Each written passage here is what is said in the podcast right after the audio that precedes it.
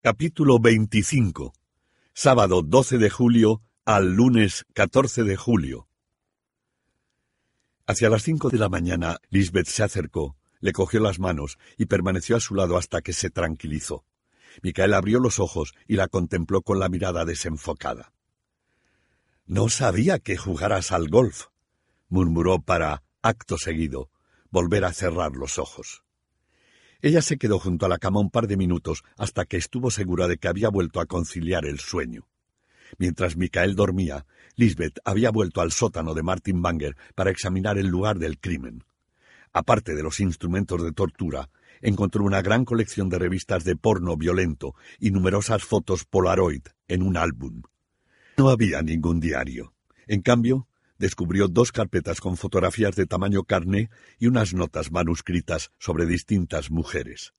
Se lo llevó todo en una bolsa de nylon, junto con el portátil Dell de Martin Banger que halló en la mesa del vestíbulo de la planta superior. En cuanto Micael se quedó dormido, Lisbeth continuó repasando el contenido del portátil y de las carpetas de Martin Banger. Eran más de las seis de la mañana cuando apagó el ordenador. Encendió un cigarrillo y, pensativa, se mordió el labio inferior.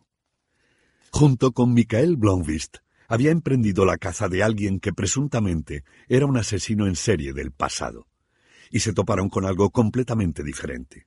Le costó imaginarse los horrores que habrían tenido lugar en el sótano de Martin Banger en medio de ese idílico pueblo. Intentó comprender todo aquello. Martin Banger llevaba asesinando a mujeres desde la década de los sesenta. Durante los últimos tres lustros lo había hecho con una periodicidad de aproximadamente una o dos víctimas por año. Los crímenes habían sido tan bien planeados y se realizaron tan discretamente que nadie en absoluto advirtió que existía un asesino en serie, en activo. ¿Cómo era posible? Las carpetas le ofrecían parte de la respuesta. Sus víctimas eran mujeres anónimas, a menudo chicas inmigrantes recién llegadas, que carecían de amigos y contactos en Suecia. También había prostitutas y marginadas sociales con serios problemas de fondo, como el abuso de drogas y de alcohol. De sus estudios de psicología sobre el sadismo sexual, Lisbeth Salander había aprendido que ese tipo de criminales suele presentar una tendencia a coleccionar souvenirs de sus víctimas. El asesino usaba esos recuerdos para recrear parte del placer experimentado. Martin Banger había llevado esa peculiaridad mucho más allá, anotando todas las muertes en una especie de cuaderno de bitácora. Había catalogado y evaluado a sus víctimas meticulosamente, comentando y describiendo con detalles sus sufrimientos. Además, documentó su actividad asesina con películas de vídeo y fotografías. La violencia y el asesinato constituían el fin último, pero Lisbeth sacó la conclusión de que en realidad la caza era el mayor interés de Martin Banger. En su portátil había creado una base de datos con cientos de mujeres. Allí había empleadas del grupo Banger, camareras de restaurantes a donde solía acudir, recepcionistas de hoteles, personal de la seguridad social, secretarias de hombres de negocios que él conocía y otras muchas mujeres parecía registrar y catalogar a prácticamente todas las mujeres con las que entraba en contacto. Martin Banger solo había asesinado a una pequeña parte de ellas, pero todas las mujeres de su entorno eran víctimas potenciales. La documentación tenía el carácter de un apasionado pasatiempo al cual dedicaría sin duda innumerables horas. ¿Está casada o soltera? ¿Tiene niños y familia? ¿Dónde trabaja? ¿Dónde vive? ¿Qué coche conduce? ¿Qué educación ha tenido? ¿Color de pelo? ¿Color de la piel? ¿Forma del cuerpo? Lisbeth sacó la conclusión de que la recopilación de datos personales sobre las potenciales víctimas debía de haber representado una parte significativa de sus fantasías sexuales. Ante todo, era un cazador. En segundo lugar, un asesino.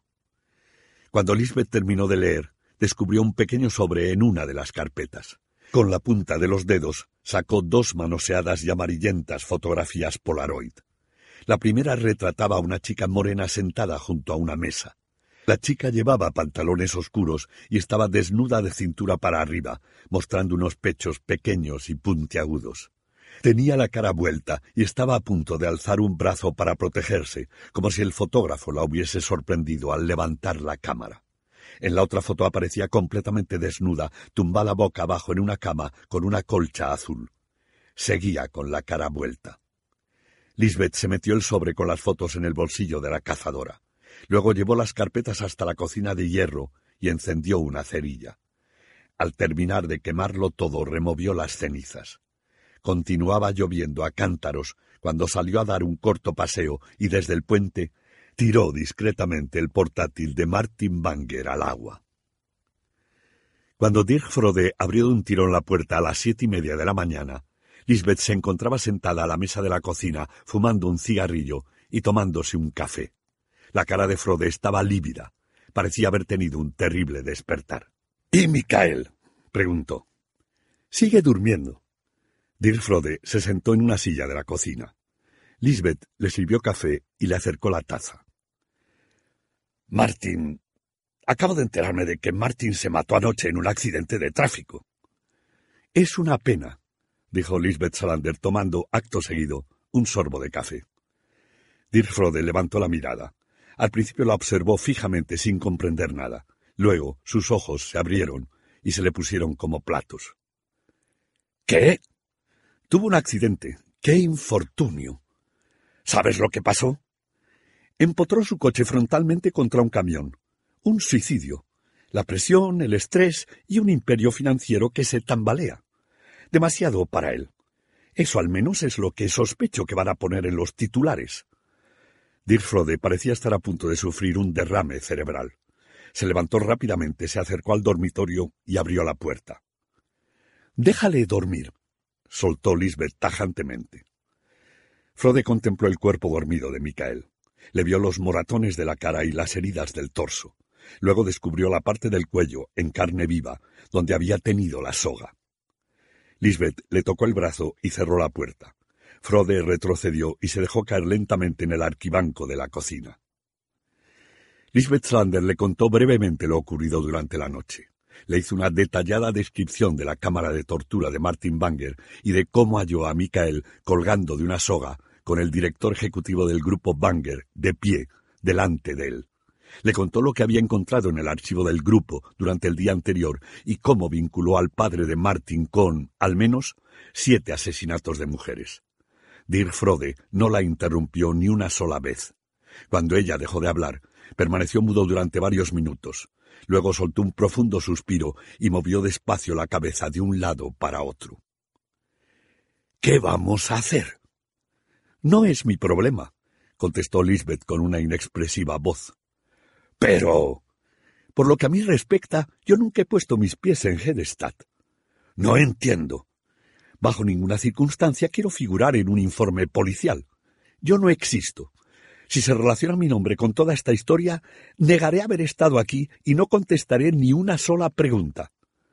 Dirfrode la observó inquisitivamente. No lo entiendo. No hace falta que entiendas nada. Entonces, ¿qué quieres que haga? Eso lo decides tú, con tal de que nos dejes a mí y a Micael fuera. Dirfrode estaba lívido. Míralo así. Lo único que sabes es que Martin Banger ha fallecido en un accidente de tráfico. Ignoras que se trataba de un loco asesino y no sabes nada de la cámara de tortura que hay en su sótano. Tienes tiempo antes de que alguien limpie el sótano de Martin y la descubra. Puede tardar lo suyo. Debemos ir a la policía. Nosotros no. Tú puedes ir si quieres. Es decisión tuya. Esta historia no se puede silenciar. No estoy diciendo que se silencie, sino que nos dejes fuera a mí y a Micael. Cuando descubras la habitación, podrás sacar tus propias conclusiones y decidir a quién contárselo. Si lo que dices es verdad, significa que Martín ha secuestrado y asesinado. Debe de haber familias enteras desesperadas por saber dónde se encuentran sus hijas. No podemos. Correcto. Pero hay un problema. Los cuerpos ya no están. Tal vez encuentres pasaportes o carnés en algún cajón. Posiblemente se pueda identificar a algunas de las víctimas por las películas de vídeo. Pero no hace falta que tomes ninguna decisión hoy. Piénsatelo bien.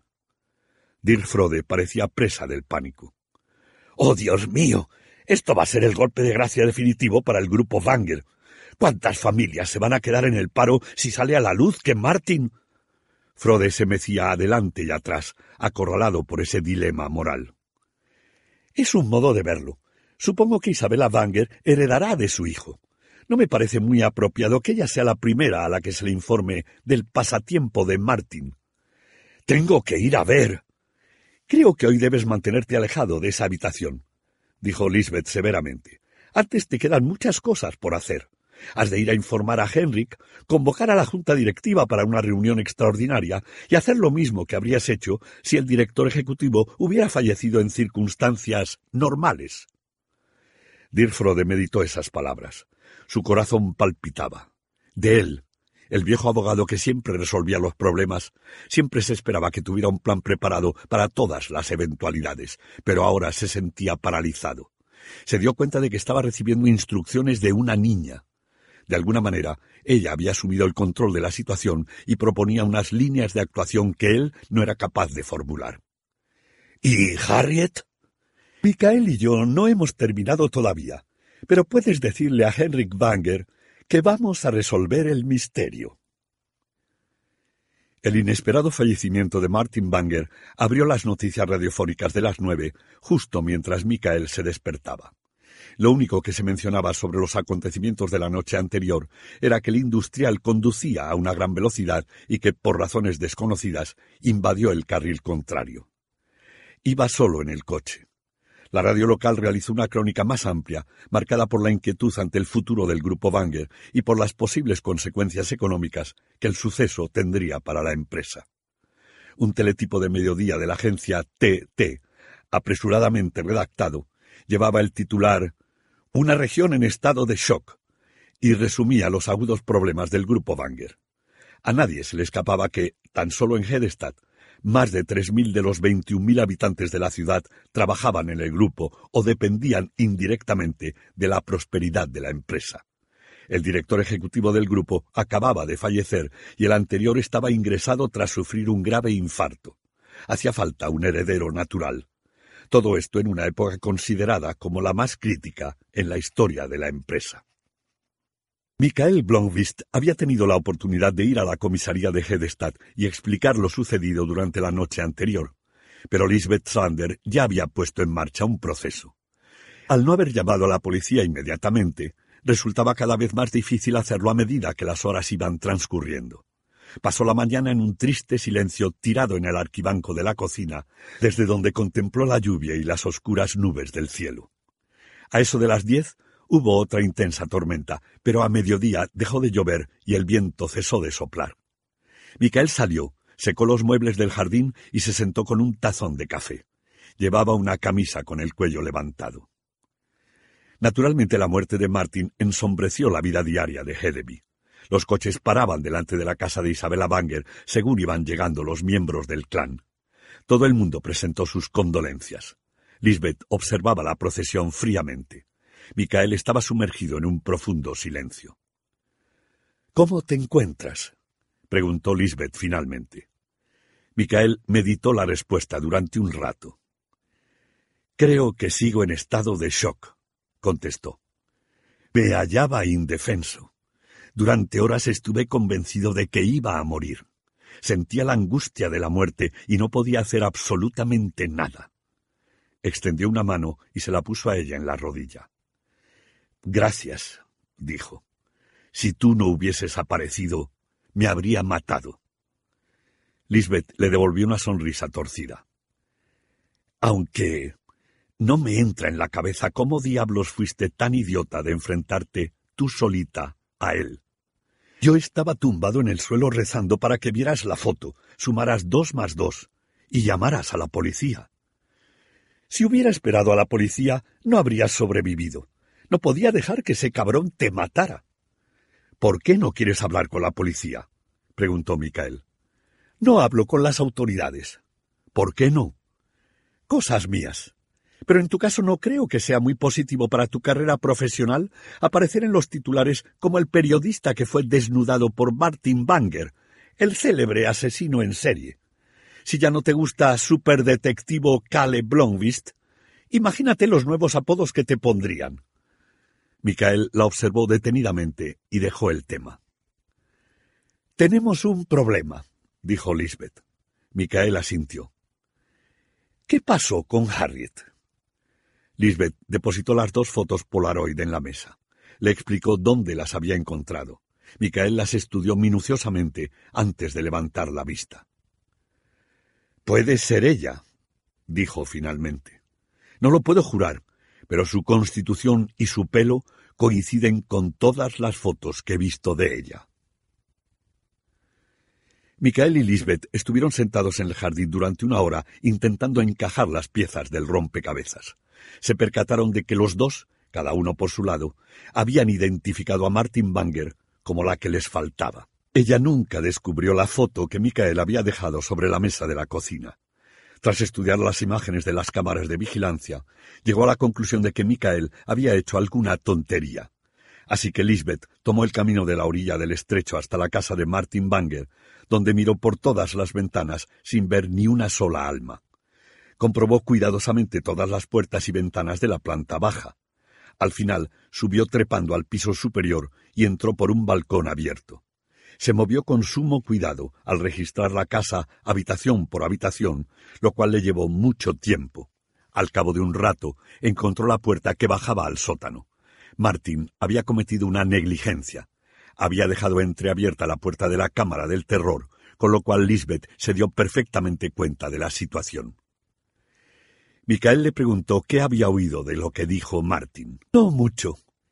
Llegué cuando te estaba haciendo preguntas sobre lo que le ocurrió a Harriet justo antes de que te colgara en la soga. Os dejé durante algunos minutos mientras subí a buscar un arma. Encontré los palos de golf en un armario.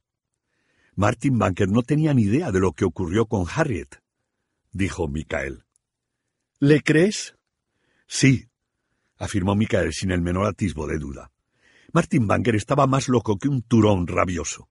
¿De dónde diablos sacaré yo todas estas metáforas? Pero confesó todos los crímenes que había cometido, sin tapujos. La verdad es que creo que quería impresionarme. Pero cuando hablamos de Harriet, se mostró tan ansioso como Henrik Banger por averiguar lo sucedido. Así que... ¿A dónde nos lleva eso? Sabemos que Gottfried Banger fue el autor de la primera serie de asesinatos entre 1949 y 1965. Vale, e instruyó a Martin Banger. Vaya familia más disfuncional, dijo Michael. En realidad, Martin nunca tuvo una oportunidad. Lisbeth Salander le echó una extraña mirada. Lo que me contó Martin, aunque de manera fragmentada, fue que su padre lo inició cuando entró en la pubertad. En 1962 presenció el asesinato de Lea, la de Uddevala. Por aquel entonces tenía 14 años. Estuvo también en el asesinato de Sara, en 1964. En aquella ocasión participó activamente. Ahí ya tenía 16. Y dijo que no era homosexual y que a excepción de su padre nunca había tocado a un hombre. Eso me hace pensar que... Bueno, lo único que podemos concluir es que su padre lo violaba. Seguramente los abusos se prolongarían durante mucho tiempo. Fue, por decirlo de alguna manera, educado por su padre. ¡Y una mierda! Esos son gilipolleces, dijo Lisbeth Salander. De repente su voz sonó extremadamente dura. Micael la contempló perplejo. La mirada de Lisbeth era firme. Allí no había ni una pizca de compasión. Martin tuvo exactamente las mismas oportunidades que cualquiera para rebelarse. Fue su propia decisión. Asesinaba y violaba porque le gustaba. Vale, de acuerdo, no digo que no.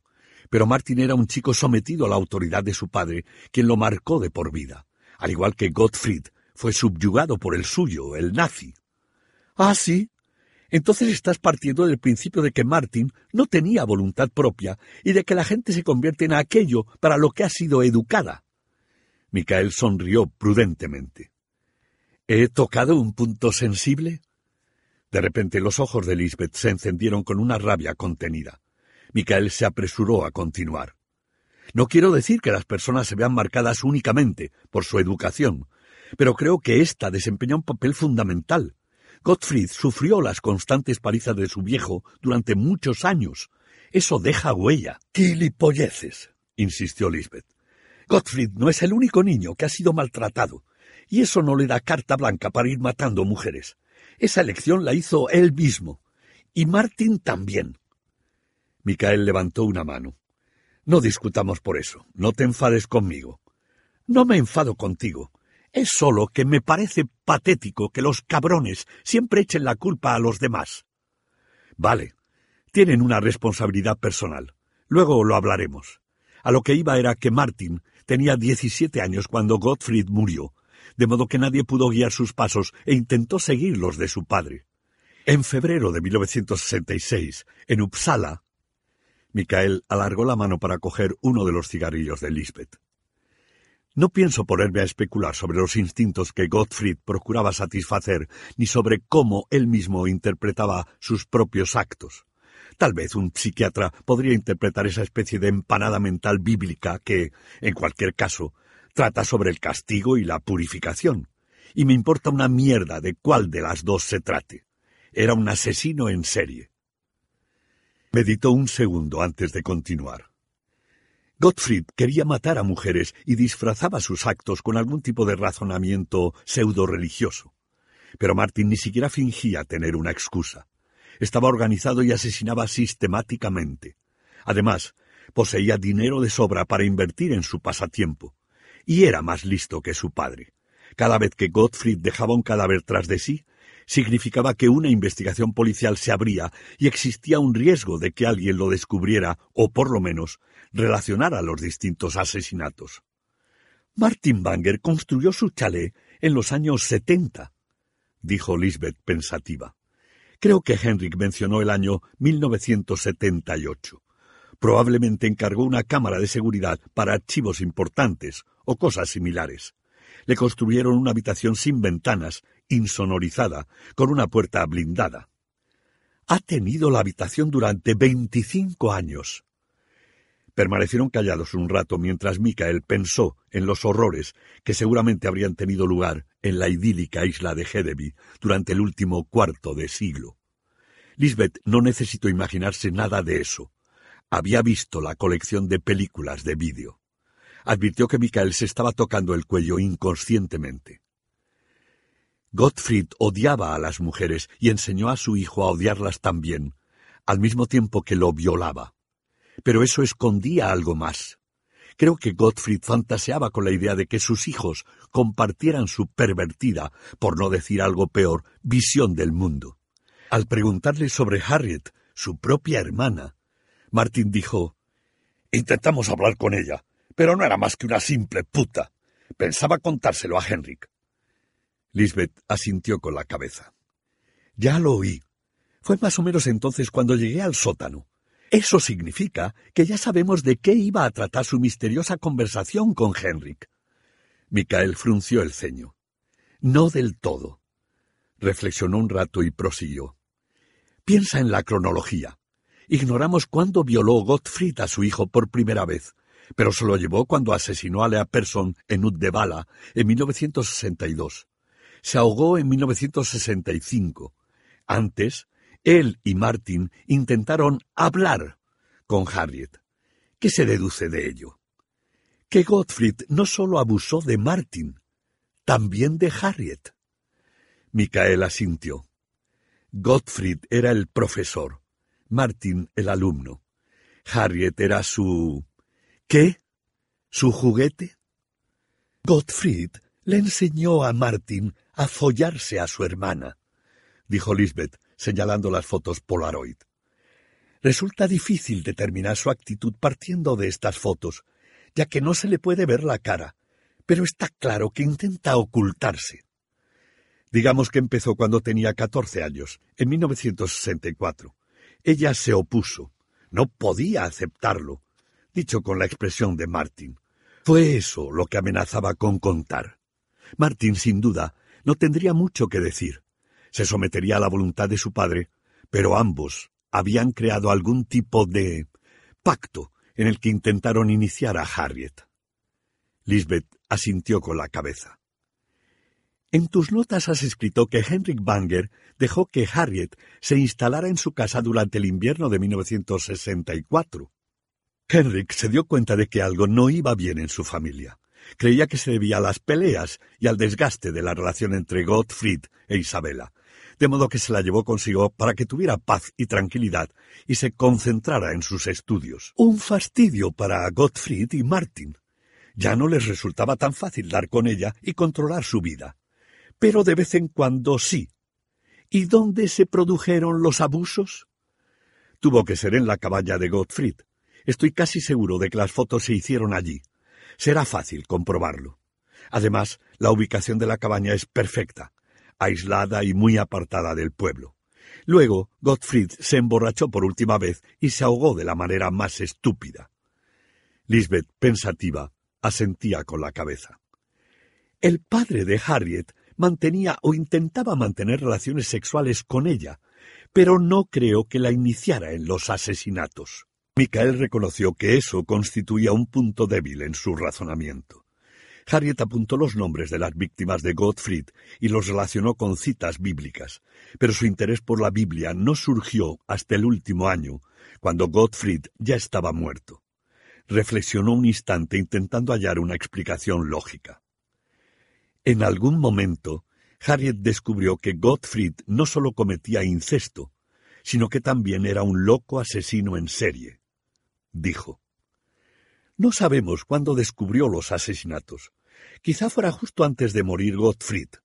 Incluso puede que fuera después, si es que él llevaba un diario o guardaba recortes de prensa sobre los crímenes. Algo la debió poner sobre la pista. Pero no fue eso lo que amenazó con contar a Henrik, puntualizó Michael. Fue por Martin, dijo Lisbeth. Su padre estaba muerto, pero Martin seguía acosándola. Exacto, asintió Michael. Pero tardó un año en decidirse. ¿Qué harías tú si de repente descubrieras que tu padre es un asesino en serie que se folla a tu hermano? Matar a ese hijo de puta, dijo Lisbeth con una voz tan serena que dejó bien claro que no estaba bromeando. Automáticamente Michael vio ante sí la cara de Lisbeth atacando a Martin Banger. Una triste sonrisa se dibujó en su rostro. De acuerdo, pero Harriet no era como tú. Gottfried murió en 1965, antes de que a ella le diera tiempo a hacer algo. También resulta lógico. Al morir Gottfried, Isabela envió a Martin a Uppsala. Puede que volviese a casa por Navidad y otras vacaciones, pero durante el año siguiente no vio a Harriet con mucha frecuencia. Ella pudo distanciarse un poco de él. Y empezó a estudiar la Biblia. Y a la luz de lo que sabemos ahora, no tiene por qué haber sido por razones religiosas. Tal vez quisiera simplemente comprender lo que había hecho su padre.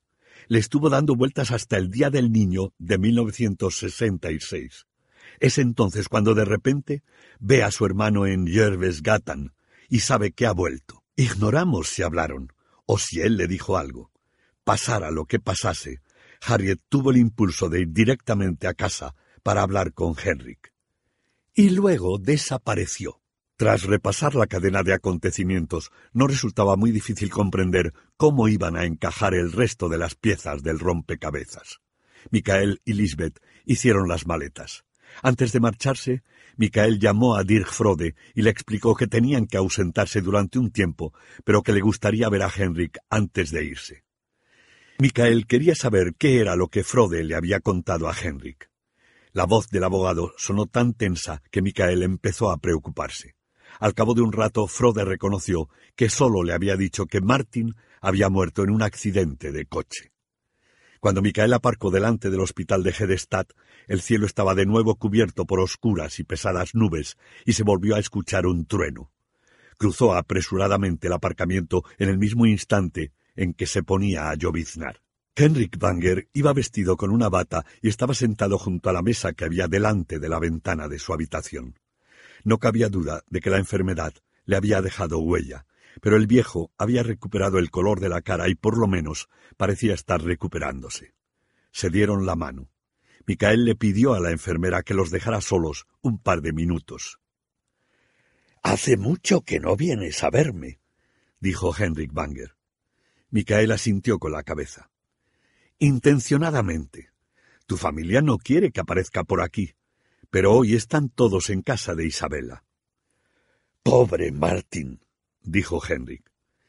Henrik me encargaste la visión de averiguar la verdad de lo ocurrido con Harriet. ¿Esperabas que esa verdad estuviera exenta de dolor? El viejo lo observó. Luego se le pusieron los ojos como platos. ¿Martin? Es parte de la historia. Henrik Banger cerró los ojos. Ahora tengo una pregunta que hacerte. ¿Cuál? ¿Todavía quieres saber lo que sucedió? Aunque duela y aunque la verdad sea peor de lo que te podías imaginar. Henrik Banger observó a Mikael durante un largo instante. Luego asintió con la cabeza. Quiero saberlo. Ese era el objetivo de tu trabajo. De acuerdo. Creo que sé lo que pasó con Harriet, pero me falta encajar una última pieza para terminar el rompecabezas. Cuéntame. No, hoy no. Lo que quiero que hagas ahora es descansar. El doctor dice que la crisis ha pasado y que te estás recuperando. No me trates como a un niño. Todavía no he llegado a puerto. De momento no tengo más que conjeturas. Voy a salir e intentar encontrar la última pieza del rompecabezas. La próxima vez que venga a verte, te contaré toda la historia. Puede que tarde algún tiempo, pero quiero que sepas que volveré y que vas a saber la verdad. Lisbeth cubrió la moto con una lona, la dejó al lado de la casita de invitados, en un lugar donde daba la sombra, y subió con Micael al coche que le habían prestado. La tormenta había vuelto con renovadas fuerzas. Al sur de Gevle les sorprendió una lluvia tan torrencial que Micael apenas pudo distinguir la carretera. Micael no quiso arriesgarse y paró en una gasolinera. Tomaron café mientras esperaban a que escampara. No llegaron a Estocolmo hasta las siete de la tarde. Micael le dio a Lisbeth el código del portal de su edificio y la dejó en la estación del metro T Centralen. Cuando él entró por la puerta, su propio apartamento le resultó extraño. Pasó la aspiradora y limpió, mientras Lisbeth se encontraba con Plague en Sundbyberg. Hasta la medianoche no apareció por casa de Micael. Nada más entrar, se pasó diez minutos escudriñando meticulosamente cada rincón del apartamento. Luego permaneció un largo rato ante la ventana, contemplando las vistas sobre Slusen. Una serie de armarios y estanterías de Ikea separaban la cama del resto del apartamento. Se desnudaron y durmieron unas horas. A eso de las doce del día siguiente aterrizaron en Gatwick, Londres. Les recibió la lluvia. Michael había reservado una habitación en el Hotel James, cerca de Hyde Park un excelente hotel en comparación con todos esos hoteluchos en ruinas de Bayswater, a donde siempre había ido a parar en todas sus anteriores visitas a la ciudad. La cuenta corría a cargo de Dirk Frode. Era las cinco de la tarde y se encontraban en el bar cuando un hombre de unos treinta años se les acercó. Estaba casi calvo, tenía una barba rubia y vestía unos vaqueros y una americana demasiado grande. Calzaba náuticos. ¿Wasp? preguntó él. Trinity, replicó Lisbeth. Se saludaron con un movimiento de cabeza. No le preguntó el nombre a Michael. El compañero de Trinity fue presentado como Bob the Dog. Les esperaba en una vieja furgoneta Volkswagen a la vuelta de la esquina. Abrieron las puertas correderas, entraron y se sentaron en unas sillas plegables sujetas a la pared. Mientras Bob sorteaba el tráfico londinense, Wasp y Trinity estuvieron hablando.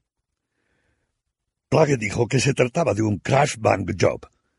Escucha telefónica y control del correo electrónico de un ordenador. Puede ser muy rápido o llevarnos unos días, dependiendo de la presión que meta éste. Lisbeth señaló con el pulgar a Michael. ¿Podéis hacerlo? ¿Tienen pulgas los perros? contestó Trinity. Anita Banger vivía en un pequeño chalet adosado en el señorial barrio residencial de St. Albans, al norte de Londres, a poco más de una hora en coche. Desde la furgoneta pudieron verla llegar a casa y entrar a eso de las siete de la tarde. Esperaron a que se duchara, se preparara algo de cenar y se sentara delante de la tele. Luego Michael llamó al timbre. Una réplica casi idéntica de Cecilia Banger abrió la puerta con un educado gesto inquisitivo en el rostro. Hola, Anita. Me llamo Michael Blomvist. Henrik Banger me ha pedido que te haga una visita. Supongo que ya sabes lo de Martin. Su cara pasó de manifestar sorpresa a ponerse en guardia. Nada más escuchar su nombre, supo perfectamente de quién se trataba. Había estado en contacto con Cecilia Banger, quien, sin duda, le habría comentado el enfado que tenía con Michael. Pero el hecho de que lo hubiera enviado Henrik Banger implicaba que se veía obligada a abrirle la puerta. Lo invitó a sentarse en el salón. Michael miró a su alrededor. La casa de Anita Banger estaba amueblada con mucho gusto y se notaba que era una persona con dinero y un buen trabajo, pero que llevaba una vida de lo más discreta. Por encima de una chimenea reconvertida en radiador de gas, Michael advirtió un grabado firmado por Anders Thorn. Discúlpame por molestarte de manera tan imprevista. He intentado llamarte durante todo el día. Como estaba en Londres. Entiendo de qué se trata. Su voz había tomado un tono defensivo. ¿Piensas ir al entierro? No, Martín y yo no estábamos muy unidos y no puedo permitirme abandonar el trabajo. Micael asintió. Anita Banger llevaba treinta años manteniéndose, en la medida de lo posible, alejada de Hedestad. Desde que su padre regresó a la isla de Hedeby, ella apenas había vuelto a poner el pie por allí. Quiero saber qué pasó con Harriet Banger. Ha llegado la hora de la verdad. Harriet, no entiendo lo que quieres decir. Micael se rió de su fingida ingenuidad. De toda la familia eras la que tenía una relación más íntima con Harriet. Fue a ti a quien se dirigió con su terrible historia. Estás loco, dijo Anita Banger. En eso probablemente tengas razón, admitió Micael despreocupadamente. Anita, Aquel sábado estuviste en la habitación de Harriet. Hay fotografías que lo prueban. Dentro de unos días informaré a Henrik de todo esto. Luego, que él saque sus propias conclusiones. ¿Por qué no me cuentas lo que pasó? Anita Banger se levantó. Márchate de mi casa inmediatamente. Micael se levantó. Vale, pero tarde o temprano deberás hablar conmigo. No tengo nada que decirte. Martín está muerto, dijo Micael con énfasis. Nunca te cayó bien. Creo que te trasladaste a Londres no solo para no ver a tu padre, sino también para no ver a Martin. Significa que estabas al tanto de todo, y la única que podría habértelo contado es Harriet. La cuestión es qué hiciste con esa información. Anita Banger le dio con la puerta en las narices. Satisfecha, Lisbeth Salander sonrió a Michael mientras lo liberaba del micrófono que llevaba debajo de la camisa. Tras cerrarte la puerta no ha tardado ni treinta segundos en descolgar el teléfono, dijo Lisbeth. El prefijo del país es Australia, informó Trinity, dejando caer los auriculares en la pequeña mesa de la furgoneta. Tengo que comprobar el area code, dijo, tecleando en su portátil. Muy bien, ha llamado a un número que pertenece a un teléfono de un pueblo que se llama Tennant Creek, al norte de Alice Springs, en el territorio del norte. ¿Quieres escuchar la conversación? Micaela asintió. ¿Qué hora es en Australia ahora? Aproximadamente las cinco de la mañana. Trinity activó el lector digital y conectó un altavoz. Micael pudo oír ocho tonos de llamada antes de que alguien descolgara el teléfono. La conversación se mantuvo en inglés. Hola, soy yo. Mm, es cierto que soy madrugadora, pero... Pensaba llamarte ayer. Martin está muerto. Se mató anteayer en un accidente de tráfico. Silencio. Luego, algo que sonó como un carraspeo, pero que podía interpretarse como bien. Pero tenemos un problema. Un detestable periodista que Henrik ha contratado acaba de llamar a mi puerta está haciendo preguntas sobre lo que ocurrió en 1966. ¿Sabe algo? Silencio de nuevo. Luego, una voz autoritaria. Anita, cuelga ahora mismo. No podemos tener contacto durante algún tiempo. Pero. Escríbeme una carta. Cuéntame lo que ha pasado. La llamada se cortó. Una tía lista, dijo Lisbeth Salander con admiración. Regresaron al hotel poco antes de las once de la noche. En la recepción les ayudaron a conseguir billetes en el primer avión que hubiera para Australia. Un momento después tenían reservas en un vuelo que no saldría hasta las 19.05 del día siguiente, con destino Canberra, Nueva Gales del Sur. Solucionados todos los detalles, se desnudaron y cayeron rendidos en la cama. Era la primera vez que Lisbeth Salander visitaba Londres, de modo que estuvieron toda la mañana paseando por Tottenham Court Road y por el Soho. Pasaron a tomar un café latte en Old Compton Street. A eso de las tres, volvieron al hotel para recoger las maletas. Mientras Michael pagaba la factura, Lisbeth encendió su móvil y descubrió que tenía un mensaje. Dragan Armaskir quiere hablar conmigo. Usó un teléfono de la recepción para llamar a su jefe. Michael estaba un poco alejado y de repente vio cómo Lisbeth se volvía hacia él con el rostro petrificado. Se acercó inmediatamente. ¿Qué? Mi madre ha muerto. Tengo que volver a casa. Lisbeth parecía tan desamparada que Michael la abrazó. Ella lo rechazó. Tomaron un café en el bar del hotel. Cuando Michael dijo que iba a cancelar los billetes para Australia y acompañarla a Estocolmo, ella negó con la cabeza. No, dijo secamente. No podemos mandar el trabajo a la mierda ahora, pero tendrás que viajar solo. Se despidieron delante del hotel y cada uno cogió un autobús hasta su respectivo aeropuerto. Capítulo 26. Martes 15 de julio al jueves 17 de julio. Michael llegó a Canberra por la tarde y la única alternativa que tuvo fue coger un vuelo nacional hasta Alice Springs. Luego podía elegir entre fletar un avión o alquilar un coche para recorrer los restantes 400 kilómetros hacia el norte. Optó por esto último. Cuando aterrizó en Canberra, una persona desconocida que firmaba con el bíblico nombre de Joshua y pertenecía a la misteriosa red internacional de Plague, o tal vez de Trinity, le había dejado un sobre en el mostrador de información del aeropuerto. El número de teléfono que Anita había marcado pertenecía a un sitio llamado Cochran Farm. Un breve informe le ofrecía más información. Se trataba de una granja de ovejas. Un resumen sacado de Internet daba detalles acerca de la industria ovina del país. Australia tiene 18 millones de habitantes, de los cuales 53.000 son granjeros de ovejas que crían aproximadamente 120 millones de cabezas. Solo con la exportación de lana se facturan al año más de 3.500 millones de dólares. A esto se le suma la exportación de 700 millones de toneladas de carne de cordero, así como pieles para la industria textil. La producción de carne y lana constituye una de las industrias más importantes del país.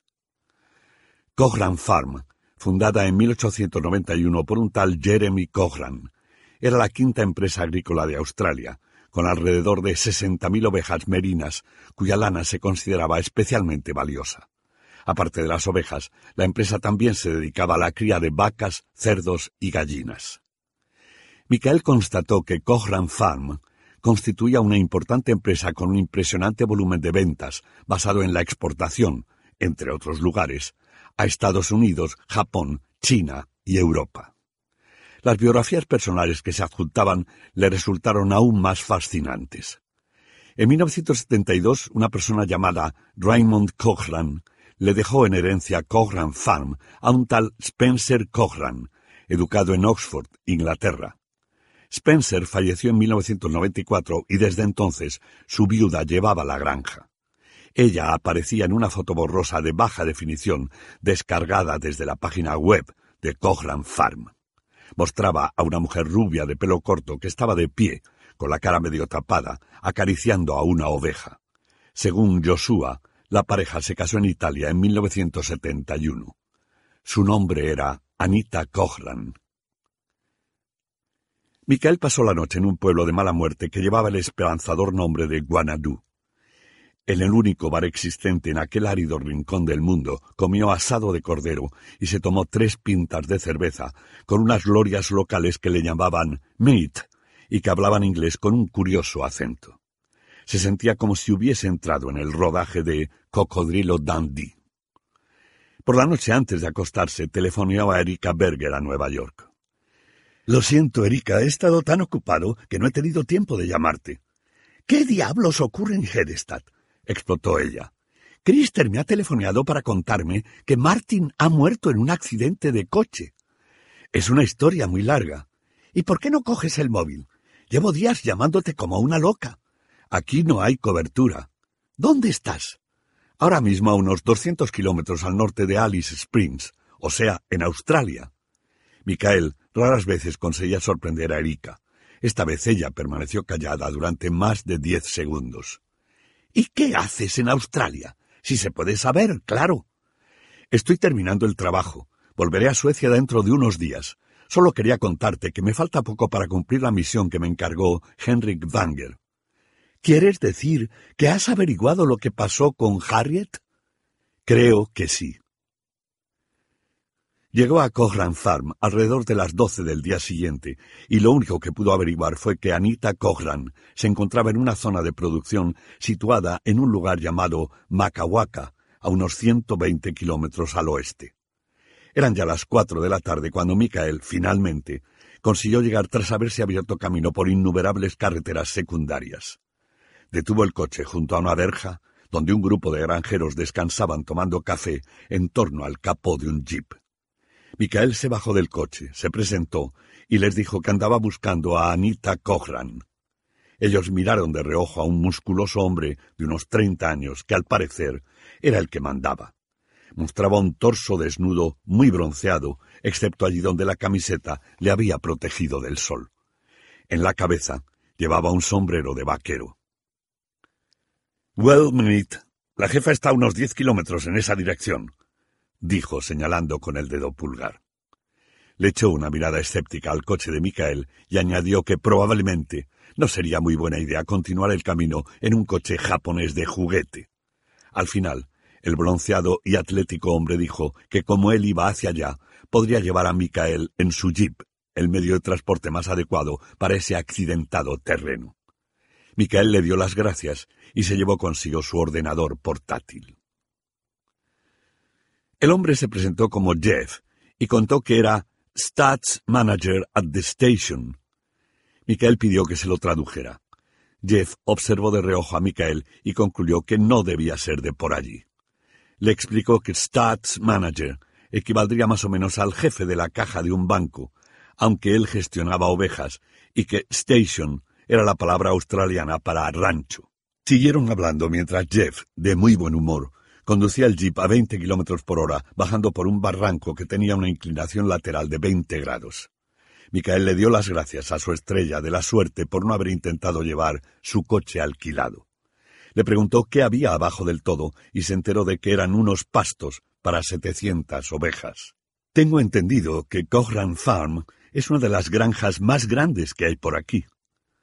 Somos una de las más grandes de Australia, contestó Jeff, no sin cierto orgullo en la voz. Aquí, en el distrito de Macawaka, contamos con unas nueve mil ovejas más o menos, pero tenemos stations, tanto en Nueva Gales del Sur como en Australia Occidental. En total poseemos más de sesenta y tres mil cabezas. Salieron del barranco para entrar en un paisaje montañoso, aunque algo menos accidentado. De repente, Micael oyó unos disparos.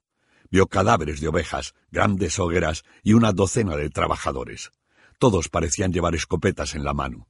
Evidentemente, se dedicaban a la matanza de ovejas. Sin querer, le vinieron a la mente los corderos del sacrificio bíblico. Luego vio a una mujer en vaqueros, con camisa a cuadros rojos y blancos y el pelo rubio y corto. Jeff aparcó a unos metros de ella. Hi, boss. We got a tourist, dijo. Michael bajó del jeep y la miró. Ella le devolvió la mirada con ojos inquisitivos. Hola, Harriet. Ha pasado mucho tiempo desde que nos vimos la última vez, dijo Michael en sueco. Ninguno de los hombres que trabajaban para Anita Cochran entendieron las palabras de Michael, pero a nadie se le escapó la reacción de la mujer. Ella dio un paso hacia atrás con cara aterrorizada. Los hombres de Anita Cochran mostraron una actitud protectora hacia ella. Al advertir la reacción de su jefa, borraron la sonrisa de sus rostros y se pusieron en guardia, prestos a intervenir contra el extraño forastero, quien, obviamente, le había causado cierta incomodidad a su jefa.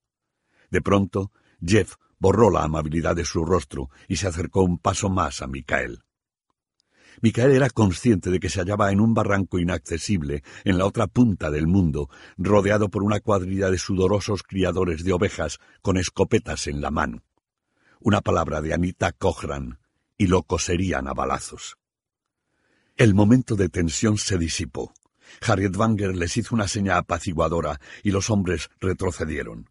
Se acercó a Micael y con la cara sucia y empapada de sudor le miró a los ojos. Micael advirtió que su pelo rubio escondía unas raíces más oscuras. Había envejecido y tenía la cara más delgada, pero se había convertido en la bella mujer que prometía la foto de su primera comunión. ¿Nos conocemos? preguntó Harriet Wanger.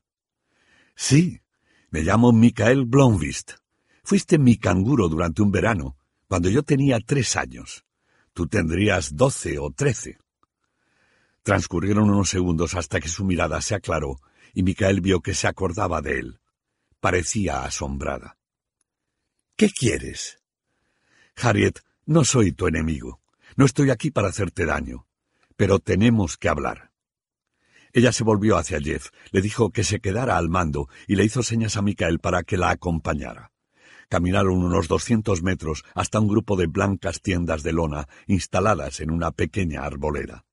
Señaló una silla plegable que había junto a una desvencijada mesa, echó agua en una palangana y se lavó la cara antes de entrar para cambiarse de camisa. Fue a buscar dos cervezas a una nevera portátil y se sentó frente a Micael. Tú dirás, ¿por qué estáis matando a las ovejas? Tenemos una epidemia contagiosa. Tal vez la mayoría de ellas esté sana, pero no podemos arriesgarnos a que se propague la epidemia. Vamos a tener que sacrificar a más de seiscientas durante la próxima semana. Así que no estoy de muy buen humor. Micaela sintió con la cabeza. Tu hermano se mató en un accidente de coche hace unos días. Ya me he enterado. Gracias a la llamada de Anita Wanger. Le observó inquisitivamente durante un buen rato. Luego asintió con la cabeza. Comprendió que no tenía sentido negar la evidencia. ¿Cómo me has encontrado? Pinchamos el teléfono de Anita. Micael tampoco le encontró sentido a no decir la verdad. Estuve con tu hermano unos minutos antes de que muriera. Harriet Wanger frunció el ceño. Sus miradas se cruzaron. Luego él se quitó aquel ridículo pañuelo que llevaba, se bajó el cuello de la camisa y le enseñó la marca dejada por la soga. Estaba roja e inflamada y probablemente le dejaría de por vida una cicatriz como recuerdo de Martin Wanger. Tu hermano me había colgado de una soga cuando mi compañera apareció y le dio una buena paliza. Un destello apareció en los ojos de Harriet. Creo que es mejor que me cuentes la historia desde el principio. Le llevó más de una hora. Michael empezó contando quién era y a qué se dedicaba describió cómo Henrik Wanger le había encargado el trabajo y por qué le convenía pasar una temporada en Jereby. Resumió los motivos del estancamiento de la investigación policial y habló de cómo Henrik, durante todos esos años, había realizado otra por su cuenta, convencido de que alguien de la familia mató a Harriet. Encendió su ordenador y le explicó cómo encontró las fotos de Jens Gatan, y cómo él y Lisbeth empezaron a seguir el rastro de un asesino en serie, que resultaron ser dos personas. Anocheció mientras hablaba. Los hombres se prepararon para la noche. Encendieron unos cuantos fuegos y pusieron ollas a hervir. Michael advirtió que Jeff permanecía cerca de su jefa en todo momento, mirando desconfiadamente a Michael. El cocinero les sirvió la comida. Abrieron otra cerveza. Cuando Michael acabó de contar su historia, Harriet se quedó un rato en silencio. Dios mío, dijo de pronto. Pasaste por alto el asesinato de Uppsala. Ni siquiera lo descubrí. Estaba tan contenta por la muerte de mi padre y porque la violencia se había acabado que... Nunca se me ocurrió que Martin... Se calló. Me alegro de que esté muerto. Te entiendo. Pero tu historia no explica cómo comprendisteis que yo seguía viva. Una vez dedujimos lo que ocurrió, no resultó muy difícil sacar la conclusión del resto. Para poder desaparecer necesitabas ayuda. Anita Banger era tu confidente y realmente la única opción lógica. Os habíais hecho amigas y ella pasó el verano contigo. Os alojasteis en la cabaña de Gottfried. Si confiabas en alguien, tenía que ser en ella. Además, ella acababa de sacarse el carne de conducir. Harriet Wanger lo observó sin inmutarse. Y ahora que sabes que estoy viva, ¿qué vas a hacer? Se lo contaré a Henrik. Merece saberlo. ¿Y luego? Eres periodista. Harriet, no voy a descubrirte. Ya he cometido tantas negligencias profesionales en todo este lío que sin duda la Asociación de Periodistas me echaría de sus filas si se enterara. Una falta más o menos no importa, y no quiero enfadar a mi viejo canguro, dijo intentando bromear. Ella no le encontró la gracia. ¿Quiénes saben la verdad? ¿De que estás viva? Ahora mismo solo tú, yo, Anita y mi compañera Lisbeth. Dirk Frode estará enterado de unos dos tercios de la historia, pero todavía cree que moriste en los años sesenta. Harriet Wanger pareció reflexionar sobre algo. Dirigió la mirada a la oscuridad. De nuevo, Michael tuvo la desagradable sensación de encontrarse en una situación de peligro y se acordó de que Harriet Wanger tenía una escopeta a medio metro de ella, apoyada contra la lona de la tienda. Luego sacudió la cabeza y dejó de imaginarse cosas. Cambió de tema. Pero, ¿cómo has acabado como criadora de ovejas en Australia? Imagino que Anita Banger te sacó de la isla de Hedeby cuando abrieron el puente un día después del accidente. Quizá te escondieras en el maletero de su coche. La verdad es que solo estuve tumbada en el suelo del asiento trasero con una manta encima. Pero nadie miró allí. En cuanto Anita llegó a la isla, fui a verla y le conté que tenía que huir. Has acertado en eso de que yo confiaba en ella. Me ayudó. Y se ha mantenido como una leal amiga durante todos estos años. ¿Cómo viniste a parar a Australia? Al principio, antes de abandonar Suecia, me alojé un par de semanas en la habitación de la residencia de estudiantes de Anita, en Estocolmo. Ella tenía dinero y me lo prestó generosamente. También me dejó su pasaporte. Nos parecíamos mucho y lo único que yo debía hacer era teñirme el pelo de rubio. Durante cuatro años viví en un monasterio de Italia. No es que me metiera a monja. Existen monasterios donde uno puede alquilar habitaciones baratas simplemente para estar en paz y pensar. Luego conocí a Spencer Cochran, por casualidad. Era unos cuantos años mayor que yo, acababa de terminar sus estudios en Inglaterra y estaba viajando por Europa. Me enamoré. Él también. Fue así de simple. Anita Wanger se casó con él en 1971. Nunca me he arrepentido. Era un hombre maravilloso. Desgraciadamente murió hace ocho años y de repente me convertí en la dueña de la granja. Pero, ¿y el pasaporte? ¿Nadie descubrió que había dos Anitas Wanger? No, ¿por qué? Una sueca que se llamaba Anita Wanger y está casada con Spencer Cochran. Poco importa si vive en Londres o en Australia. En Londres es la esposa separada de Spencer Cochran. En Australia es la auténtica esposa, la que realmente se casó con él. Nadie compara los registros informáticos de Canberra con los de Londres. Además, pronto tuve un pasaporte australiano con el apellido Cochran. El engaño funcionó perfectamente. La historia solo se habría estropeado si Anita se hubiera querido casar. Mi matrimonio consta en el registro civil sueco, algo que ella nunca ha hecho. Dice que no ha conocido a nadie, pero yo sé que ha renunciado por mí. Es una amiga de verdad. ¿Qué hacía en tu habitación? Aquel día yo no actué de manera muy racional. Tenía miedo de Martin, pero mientras él estuviera en Uppsala, el problema quedaba aparcado. Luego apareció allí, en esa calle de Hedestad, y me di cuenta de que nunca jamás viviría segura. Dudé entre contárselo a Henrik y huir. Como Henrik no tenía tiempo para escucharme, me puse a dar vueltas por todo el pueblo sin saber qué hacer. Entiendo, naturalmente, que aquel accidente acaparara la atención de todo el mundo, pero no la mía. Tenía mis propios problemas y apenas me enteré de la tragedia. Todo me resultaba irreal. Y me crucé con Anita, que vivía en la pequeña casa de invitados del jardín de Gerda y Alexander. Fue entonces cuando me decidí y le pedí que me ayudara. Me quedé en su casa todo el tiempo sin atreverme a salir, pero había una cosa que debía llevarme, el diario en el que tenía apuntado lo ocurrido hasta ese momento. Además, necesitaba un poco de ropa. Anita fue a buscármelo todo. Supongo que no podría resistir la tentación de abrir la ventana para mirar el lugar del accidente. Micael reflexionó un instante. Lo que no entiendo es por qué no acudiste a Henrik tal y como tenías pensado. ¿Tú qué crees? La verdad es que no lo sé. Estoy convencido de que Henrik te habría ayudado, se habría encargado en el acto de que Martin no le hiciera daño a nadie más, y claro está, no te habría puesto en evidencia. Lo habría llevado todo discretamente con algún tipo de terapia o tratamiento.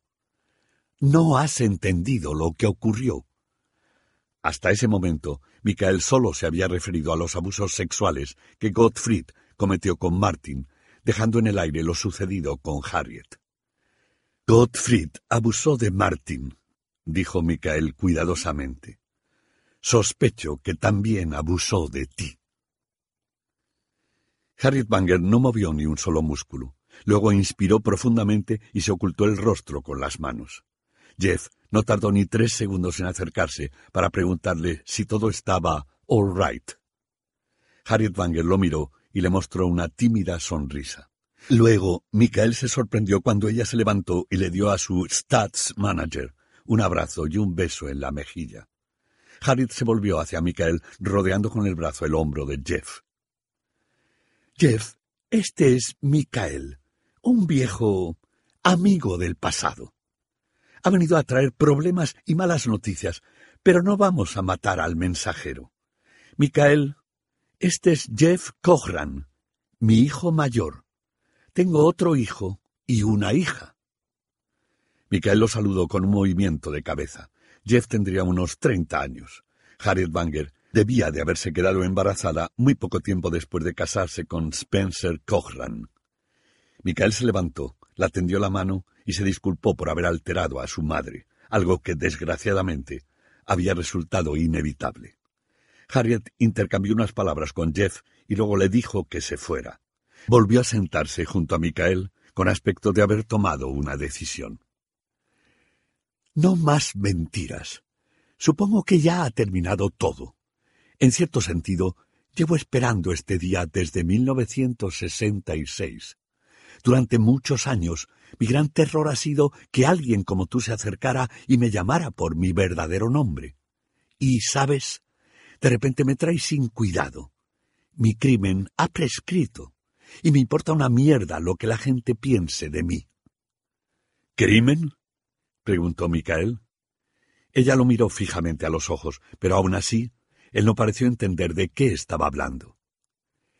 Tenía dieciséis años. Tenía miedo.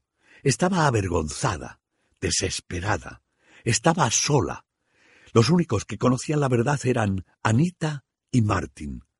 A Anita le había contado lo de los abusos sexuales, pero no fui capaz de decirle que además mi padre era un loco asesino de mujeres. Eso Anita no lo sabe. En cambio, le confesé el crimen que yo misma cometí, un crimen tan terrible que a la hora de la verdad no me atreví a contárselo a Henrik. Recé a Dios para que me perdonara, y me refugié en aquel monasterio durante años. Harriet, tu padre era un violador y un asesino. Tú no tenías ninguna culpa. Ya lo sé, mi padre abusó de mí durante un año. Hice todo lo que estuvo en mis manos para evitar que... Pero era mi padre, y no podía negarme de repente a tener nada que ver con él sin explicar por qué. Así que mostré mi mejor sonrisa, interpreté mi papel e intenté dar la sensación de que todo estaba bien. Pero me aseguraba de que siempre hubiera más gente cerca cada vez que lo veía. Mi madre sabía lo que él hacía, claro, pero a ella no le importaba. ¿Isabela lo sabía? Exclamó Micael con estupefacción. La voz de Harriet Wanger adquirió un tono severo. Claro que lo sabía. Nada de lo que pasaba en nuestra familia era ignorado por Isabela. Pero no se daba por enterada si se trataba de alguna cosa desagradable o que ofreciera una mala imagen de su persona. Mi padre podría haberme violado en medio del salón ante sus propios ojos sin que ella lo reconociera. Era incapaz de admitir que algo no iba bien en mi vida o en la suya. La he conocido. Es una bruja. Y lo ha sido toda su vida. A menudo he reflexionado sobre la relación entre ella y mi padre. He llegado a la conclusión de que, después de mi nacimiento, nunca, o muy raramente, mantuvieron relaciones sexuales. Mi padre tenía otras mujeres, pero por alguna extraña razón Isabela le daba miedo. Se distanció de ella, pero fue incapaz de divorciarse. En la familia Banger nadie se divorcia. Ella se rió por primera vez. Sí, es verdad. Pero el tema es que yo era incapaz de contar todo aquello. Todo el mundo se enteraría. Mis compañeros de clase, toda la familia. Michael puso una mano sobre la de ella. Harriet, lo siento de verdad. Yo tenía catorce años cuando me violó por primera vez, y durante el año siguiente me llevó a su cabaña. En varias ocasiones Martín estuvo presente. Mi padre nos forzaba a mí y a Martín a hacer cosas con él, y me sujetaba los brazos para que Martín pudiera satisfacerse encima de mí. Cuando mi padre murió, Martín ya estaba preparado para tomar el relevo. Esperaba que yo me convirtiera en su amante y consideraba natural que yo me sometiera a él. Y a esas alturas yo ya no tenía elección. Estaba obligada a obedecerle. Me había deshecho de un verdugo solo para acabar en las garras de otro, y todo lo que podía hacer era asegurarme de que nunca surgiese una ocasión en la que me encontrara a solas con él. Henry cabría. Sigues sin entenderlo. Ella elevó la voz. Micael vio que algunos de los hombres de las tiendas contiguas lo miraron de reojo. Volvió a bajar la voz y se inclinó hacia él. Todas las cartas están sobre la mesa. Tienes que deducir el resto. Se levantó y fue a por otras dos cervezas. Al volver, Micael le dijo una sola palabra. Gottfried. Ella asintió con la cabeza. El 7 de agosto de 1965, mi padre me obligó a ir a su cabaña. Henrik se había ido de viaje. Mi padre estaba borracho al borde del coma etílico. Intentó forzarme, pero ni siquiera se le levantó. Siempre se mostraba grosero y violento hacia mí cuando nos encontrábamos a solas, pero esta vez se pasó de la raya. Se me orinó encima. Luego me dijo lo que quería hacer conmigo. Durante la noche me habló de las mujeres que había asesinado. Empezó a alardear de ello. Citó la Biblia. Siguió durante horas, no entendía ni la mitad de lo que decía, pero me di cuenta de que estaba completamente enfermo. Ella tomó un trago de cerveza. En un momento dado, a eso de la medianoche, le dio un arrebato. Se volvió completamente loco. Nos hallábamos arriba, en el loft. Me puso una camiseta alrededor del cuello y apretó todo lo que pudo. Se me nubló la vista. No me cabe la menor duda de que realmente me quería matar, y aquella noche, por primera vez, consiguió consumar la violación. Harriet Banger miró a Michael con ojos suplicantes.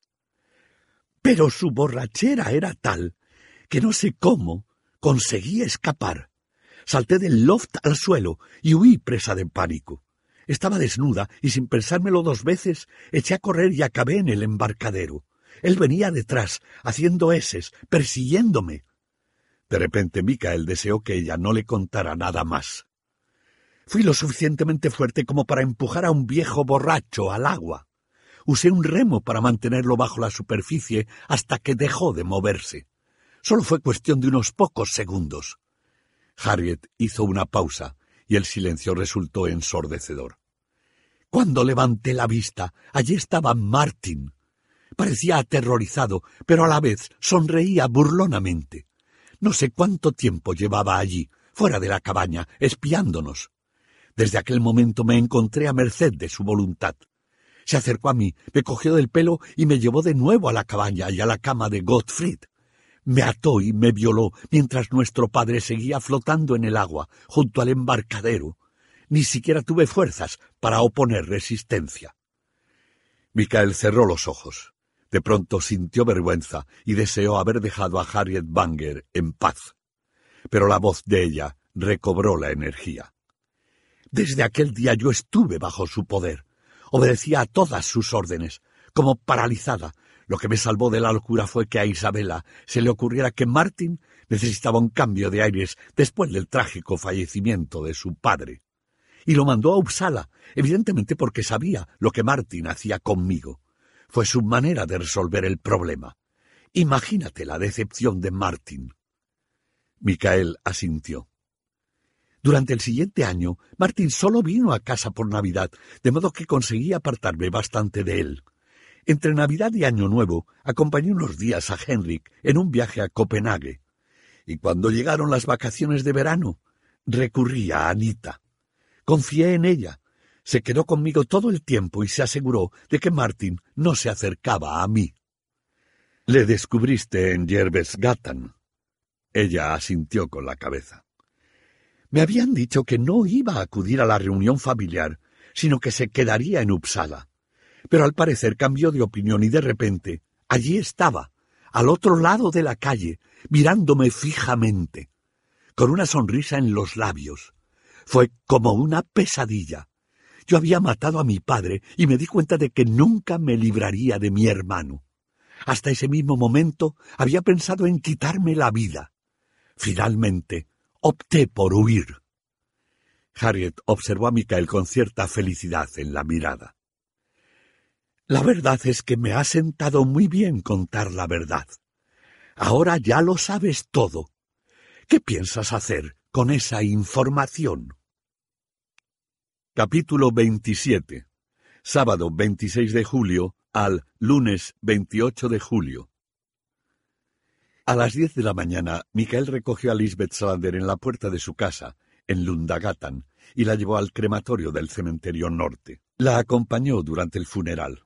Lisbeth y Mikael eran, junto con la oficiante, los únicos allí presentes hasta que, al comenzar la ceremonia, Dragan Armanskij entró repentina y sigilosamente por la puerta. Saludó a Micael con un movimiento de cabeza y se situó detrás de Lisbeth poniéndole cuidadosamente una mano sobre el hombro. Ella inclinó la cabeza sin mirarle, como si supiera quién se hallaba a sus espaldas. Luego los ignoró a los dos. Lisbeth no había contado nada sobre su madre, pero al parecer la reverenda había hablado con alguien de la residencia donde falleció. Micael comprendió que la causa de la muerte había sido un derrame cerebral. Lisbeth no pronunció palabra durante todo el acto. La reverenda perdió el hilo dos veces al dirigirse a Lisbeth, quien la miró fijamente a los ojos, sin contestar. Al terminar el funeral, Lisbeth se dio la vuelta y se marchó sin dar las gracias ni despedirse de nadie. Micael y Dragan tomaron aire profundamente y se miraron de reojo. No tenían ni idea de lo que estaba pasando por la cabeza de Lisbeth. Se encuentra muy mal, dijo Dragan. Ya me he dado cuenta, contestó Micael. Qué bien que hayas venido. No estoy tan seguro. Armaskij clavó la mirada en Micael. ¿Os vais otra vez para el norte? Échale un ojo. Micael se lo prometió. Se despidieron delante de la puerta de la iglesia. Lisbeth ya esperaba en el coche. Ella tenía que ir a Hedestad para buscar su moto y el equipo que tomó prestado de Milton Security. No rompió el silencio hasta que pasaron Uppsala, cuando le preguntó por el viaje a Australia.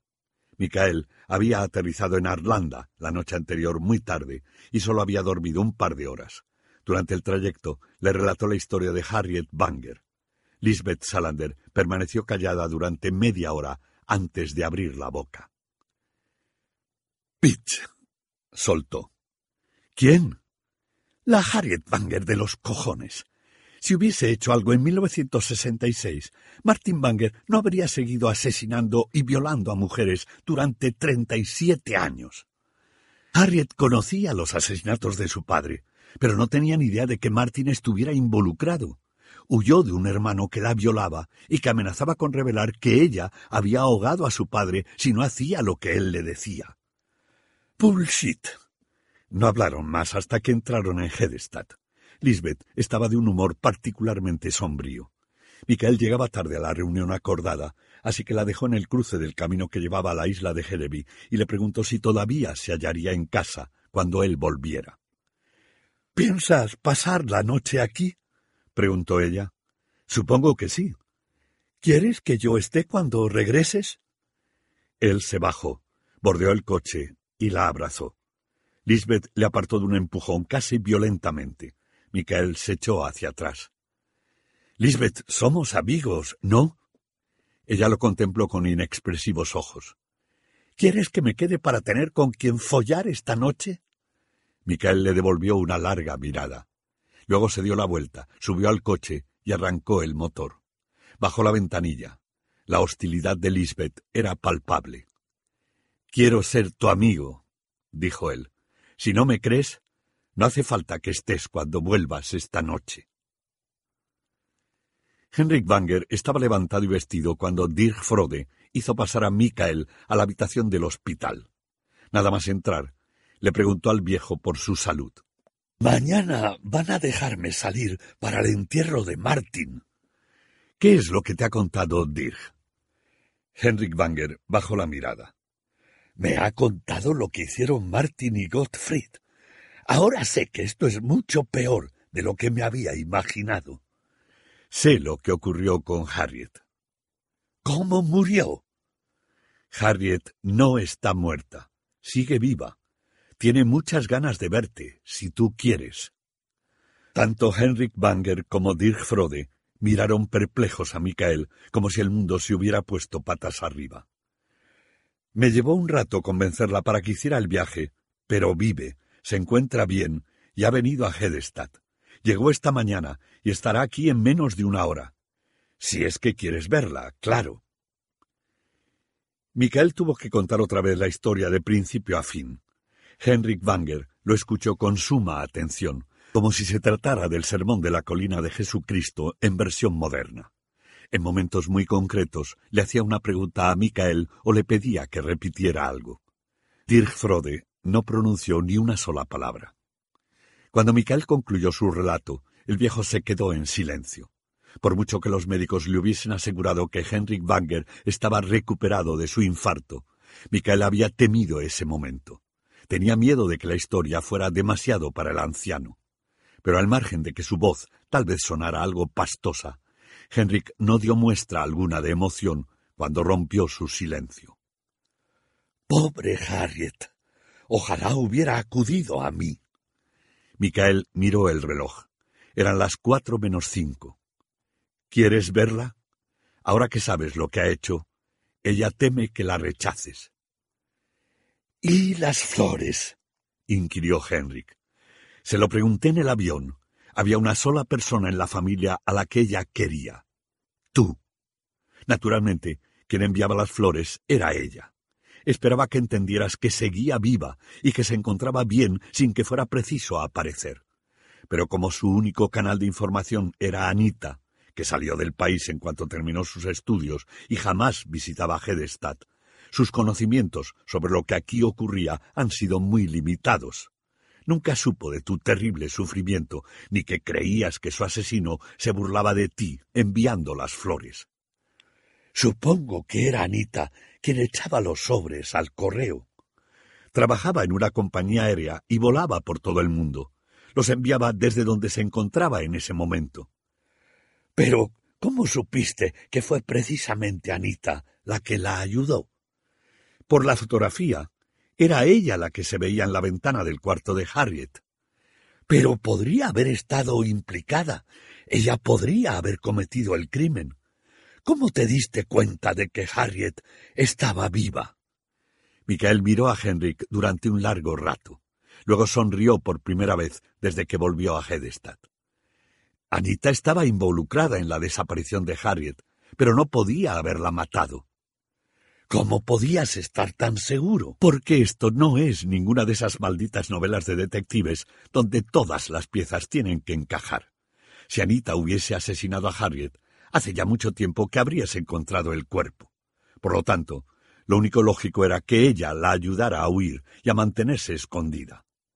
¿Quieres verla? Claro que quiero ver a Harriet.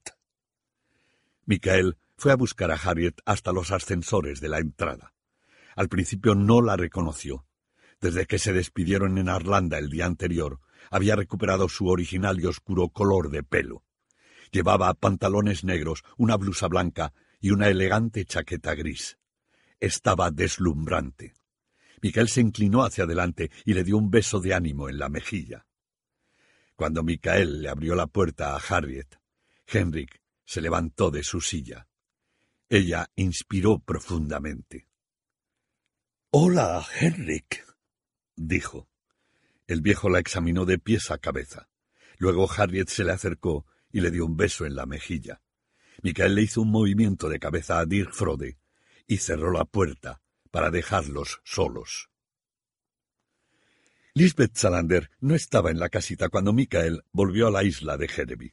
Tampoco el equipo de videovigilancia, la moto ni la bolsa con su ropa. Sus artículos de aseo personal habían desaparecido del cuarto de baño. Sintió un gran vacío.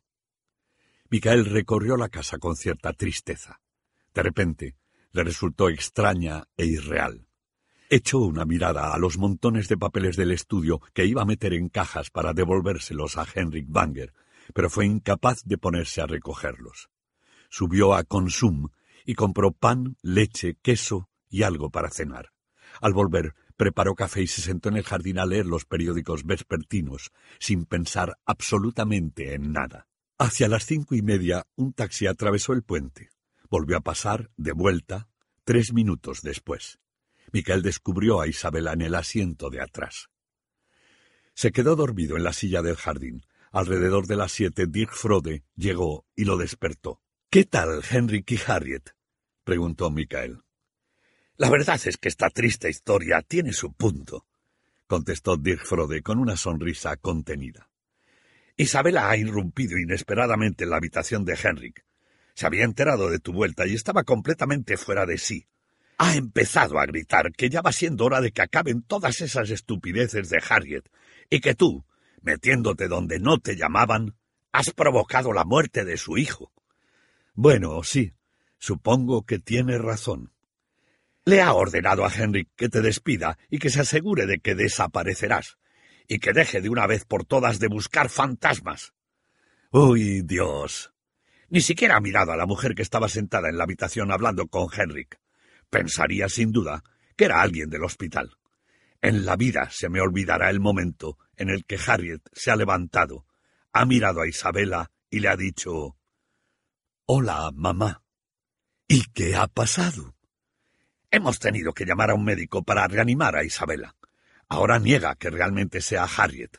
Dice que se trata de una impostora que tú has contratado. Dirk Frode estaba solo de paso se dirigía a casa de Cecilia y de Alexander para darles la noticia de que Harriet había resucitado de entre los muertos. Apresurado, continuó su camino y volvió a dejar solo a Michael. Lisbeth Salander llenó el depósito en una gasolinera al norte de Uppsala. Había ido conduciendo algo tensa y ensimismada, con la mirada fija en la carretera. Pagó con prisas y se volvió a montar en la moto. Arrancó y se acercó a la salida, donde, indecisa, volvió a parar. Seguía sintiéndose mal. Se enfureció al abandonar Hedeby, pero su rabia había ido disminuyendo a lo largo del viaje. No sabía muy bien por qué estaba tan furiosa con Michael Blomqvist, ni siquiera si su enfado era con él. Pensó en Martin Banger, en la Harriet Banger de los cojones, en el Dirk Frode de los cojones y en toda la maldita familia Banger que se hallaba en Hedestad gobernando su pequeño imperio y conspirando unos contra otros. Se habían visto obligados a recurrir a su ayuda, pero lo cierto es que en circunstancias normales ni siquiera se habrían dignado a saludarla, y mucho menos aún a confiarle sus secretos. Maldita chusma de mierda. Inspiró profundamente pensando en su madre, a quien acababan de incinerar esa misma mañana. Ya nada tenía remedio. La muerte de su madre significaba que la herida no se curaría en la vida, porque Lisbeth jamás tendría respuestas a las preguntas que le habría querido hacer. Pensó en Dragan Armaskij, que permaneció tras ella durante el funeral. Debería haberle dicho algo, al menos haberle confirmado que sabía que él se encontraba allí. Pero si lo hubiera hecho, Dragan habría tenido una excusa para empezar a organizarle la vida. Si le diera un dedo, él le cogería el brazo entero, y Armanskij nunca entendería nada.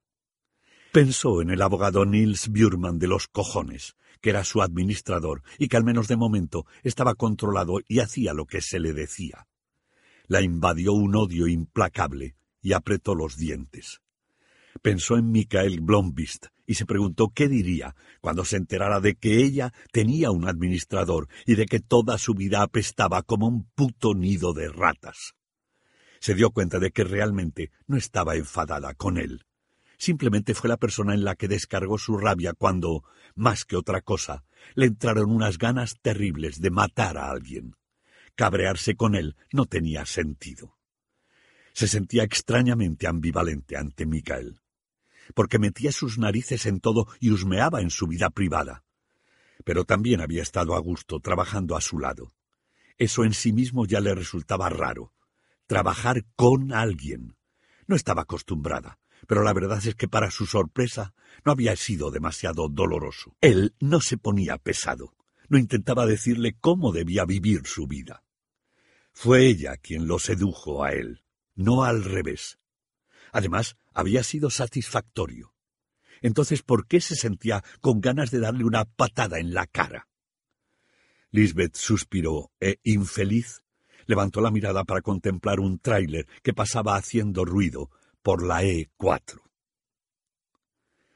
A las ocho de la tarde, Michael continuaba sentado en el jardín cuando oyó el motor de una moto y vio a Lisbeth Salander atravesar el puente. Ella aparcó y se quitó el casco. Se acercó a la mesa del jardín y tocó la cafetera, que estaba fría y vacía. Micael la observó asombrado. Ella se fue a la cocina con la cafetera. Al salir, ya no llevaba el mono de cuero, sino unos vaqueros y una camiseta con el texto I can be a regular bitch. Just try me. Pensé que te habías largado, dijo Micael. Me di la vuelta en Uppsala. Menudo paseíto. Me duele el culo. ¿Por qué has vuelto? Ella no contestó. Micael no insistió. Simplemente esperó y al cabo de diez minutos Lisbeth rompió el silencio. Me gusta estar contigo, reconoció con desgana. Era la primera vez que esas palabras salían de su boca.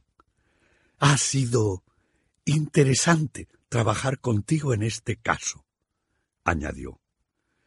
A mí también me ha gustado llevar a cabo esta tarea contigo, dijo Micael. Mm. La verdad es que nunca he colaborado con una investigadora tan condenadamente buena. Vale, sé que eres una maldita hacker y que te mueves en círculos sospechosos, donde al parecer uno puede coger el teléfono y en tan solo veinticuatro horas organizar una escucha telefónica ilegal en Londres. Pero la verdad es que al final obtienes resultados. Ella le miró por primera vez desde que se sentó a la mesa. Él conocía muchos secretos suyos. ¿Cómo era posible? Es así, sencillamente. Entiendo de ordenadores, y nunca he tenido problemas para leer un texto y comprender exactamente qué es lo que dice. Tu memoria fotográfica, dijo él tranquilamente. Supongo. Simplemente sé cómo funciona. No solo se trata de ordenadores y redes telefónicas, sino del motor de mi moto, de televisores y aspiradoras, y de procesos químicos y fórmulas astrofísicas. Soy una chalada, una freak. Michael frunció el ceño. Permanecía callado un buen rato. El síndrome de Asperger, pensó, o algo así. Un talento para ver estructuras y entender razonamientos abstractos allí donde los demás solo ven el caos más absoluto. Lisbeth tenía la mirada bajada, fija en la mesa. La mayoría de la gente daría cualquier cosa por tener un don así. No quiero hablar de eso. Vale, lo dejamos. ¿Por qué has vuelto? No lo sé. Tal vez haya sido un error. Él la miró inquisitivamente. Lisbeth, ¿puedes definir la palabra amistad? Es cuando quieres a alguien. Vale, pero ¿qué es lo que te hace querer a alguien? Ella se encogió de hombros. La amistad, o al menos mi definición de ella, se basa en dos cosas, respeto y confianza, continuó él. Y deben ser mutuas. Además, se tienen que dar los dos factores. Puedes respetar a alguien, pero si no hay confianza, la amistad se desmorona. Ella seguía callada.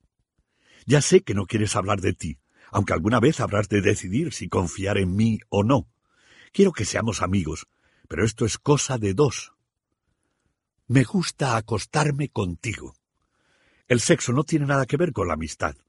Claro que los amigos pueden acostarse, pero Lisbeth, si me veo obligado a elegir entre el sexo y la amistad en lo que se refiere a ti, sé perfectamente lo que elegiría. No lo entiendo. ¿Quieres acostarte conmigo o no? Micael se mordió el labio. Al final suspiró.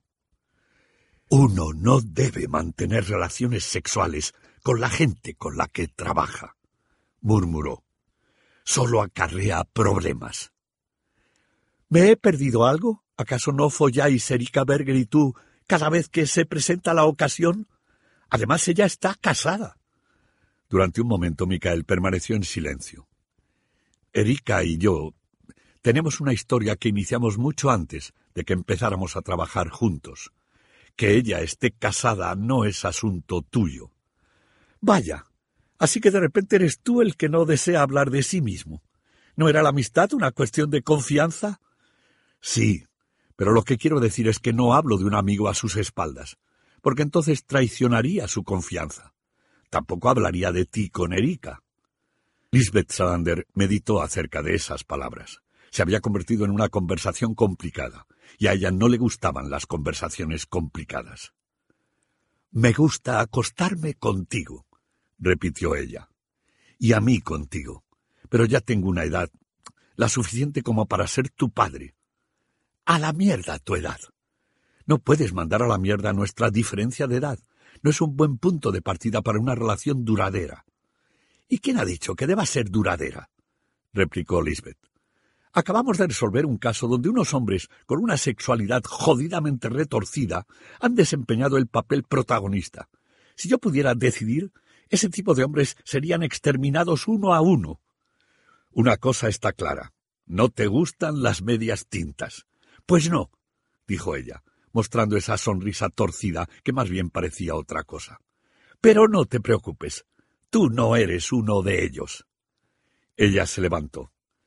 Me voy a la ducha y luego pienso meterme desnuda en tu cama. Si te consideras demasiado viejo, vete a dormir a la cama plegable. Micael la siguió con la mirada. Fueran cuales fuesen los complejos que Lisbeth tuviera en la cabeza, estaba claro que la timidez no era uno de ellos. Micael siempre acababa perdiendo todas las discusiones con ella. Al cabo de un rato, recogió las tazas de café y se fue al dormitorio. Se levantaron hacia las diez, se ducharon juntos y desayunaron en el jardín. A las once, Dirk Frode llamó a Micael. Le informó de que el entierro tendría lugar a las dos de la tarde y le preguntó si pensaba asistir. No creo, respondió. Dirk Frode quiso saber si podría pasarse por la tarde, a las seis, para hablar con ellos. Micael contestó que no había ningún problema. Tardó unas cuantas horas en meter todos los papeles en las cajas y llevarlas al estudio de Henrik.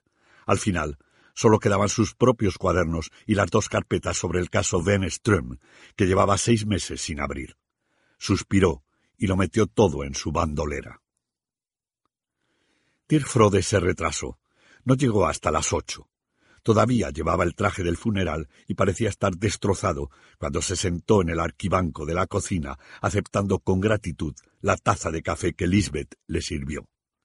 Ella se sentó a la otra mesa con su ordenador, mientras Michael se interesaba por cómo había recibido la familia la resurrección de Harriet. Se puede decir que ha eclipsado el fallecimiento de Martin, y ahora también se han enterado los medios de comunicación. ¿Y cómo habéis explicado la situación? Harriet ha hablado con un periodista del Curiren. Su historia es que se escapó de casa porque no se llevaba bien con su familia, pero que evidentemente le ha ido muy bien en la vida, ya que dirige una empresa con el mismo volumen de negocios que el grupo Wanger. Michael silbó. Ya sabía que las ovejas australianas daban dinero, pero no tenía ni idea de que llegara a tanto. El rancho va viento en popa, pero no es la única fuente de ingresos. Las empresas Cogran se dedican a la explotación de minas, ópalos, la industria manufacturera, transportes, electrónica y un montón de cosas más. Vaya, ¿y qué va a pasar ahora? Si te soy sincero, no lo sé. Ha ido apareciendo gente a lo largo de todo el día. La familia se está reuniendo por primera vez en muchos años, tanto por la parte de Fredrik Wanger como por la de Johann Wanger. Y han venido muchos de la generación más joven, los que tienen en torno a veinte años. Ahora mismo habrá unos cuarenta miembros de la familia Wanger en Hedestad. La mitad está en el hospital fatigando a Henrik y la otra mitad en el Stora Hotelet hablando con Harriet. Harriet es la gran sensación. ¿Cuánta gente sabe lo de Martin? De momento, solo Henrik, Harriet y yo. Hemos mantenido una larga conversación en privado. Lo de Martin y sus perversiones es en estos momentos nuestra mayor preocupación. Su muerte ha ocasionado una colosal crisis en todo el grupo. Lo entiendo. No hay un heredero natural, pero Harriet se va a quedar un tiempo en Hedestad. Entre otras cosas, hemos de resolver el tema de quién tiene derecho a qué, cómo repartir la herencia y cosas por el estilo. Porque, de hecho, a Harriet le corresponde una parte que, si hubiera vivido siempre aquí, sería bastante sustanciosa. Esto es una verdadera pesadilla. Michael se rió. Dirk Frode no. Isabel ha sufrido un colapso. Está ingresada en el hospital. Harriet se niega a visitarla. La entiendo. Anita va a venir de Londres. Hemos convocado un consejo de familia para la semana que viene. Será la primera vez en veinticinco años que Anita participe. ¿Quién será el nuevo director ejecutivo? Birger anda detrás del puesto, pero no será tenido en cuenta. Lo que va a ocurrir es que Henrik, desde el hospital, tomará las riendas y entrará como director provisional hasta que contratemos a alguien ajeno a la familia o hasta que alguno de sus miembros. No terminó la frase. De repente Michael arqueó las cejas. ¿Harriet? No lo dices en serio. ¿Por qué no? Estamos hablando de una empresa sumamente competente y respetada. Pero ya está al mando de una empresa en Australia. Cierto, pero su hijo, Jeff Cochran, lleva el timón en su ausencia. Es Stats Manager de una granja de ovejas. Si no me equivoco, se encarga de que las ovejas más apropiadas se apareen. También tiene un título en económicas por la Universidad de Oxford y otro de Derecho por la de Melbourne. Michael pensó en el sudoroso y musculoso hombre con el torso desnudo que le había llevado barranco abajo e intentó imaginárselo con un traje a rayas. ¿Por qué no? Esto no se va a resolver en un abrir y cerrar de ojos, siguió Dirk Frode. Pero Harriet sería una directora perfecta. Con el apoyo apropiado podría darle un giro completamente nuevo al grupo. Le faltan conocimientos. Es verdad. Está claro que Harriet no puede aparecer así como así después de varias décadas y ponerse a dirigir de inmediato hasta el más mínimo detalle. Pero el grupo Banger es internacional y podríamos traer un director americano que no supiera ni una palabra de sueco. El mundo de los negocios es así. Tarde o temprano tendréis que ocuparos de lo que hay en el sótano de Martin. Ya lo sé. Pero si hablamos, habrá consecuencias para Harriet. Me alegro de no ser yo el que tome la decisión respecto a ese tema. Maldita sea, Dirk. No podéis ocultar que Martin era un asesino en serie.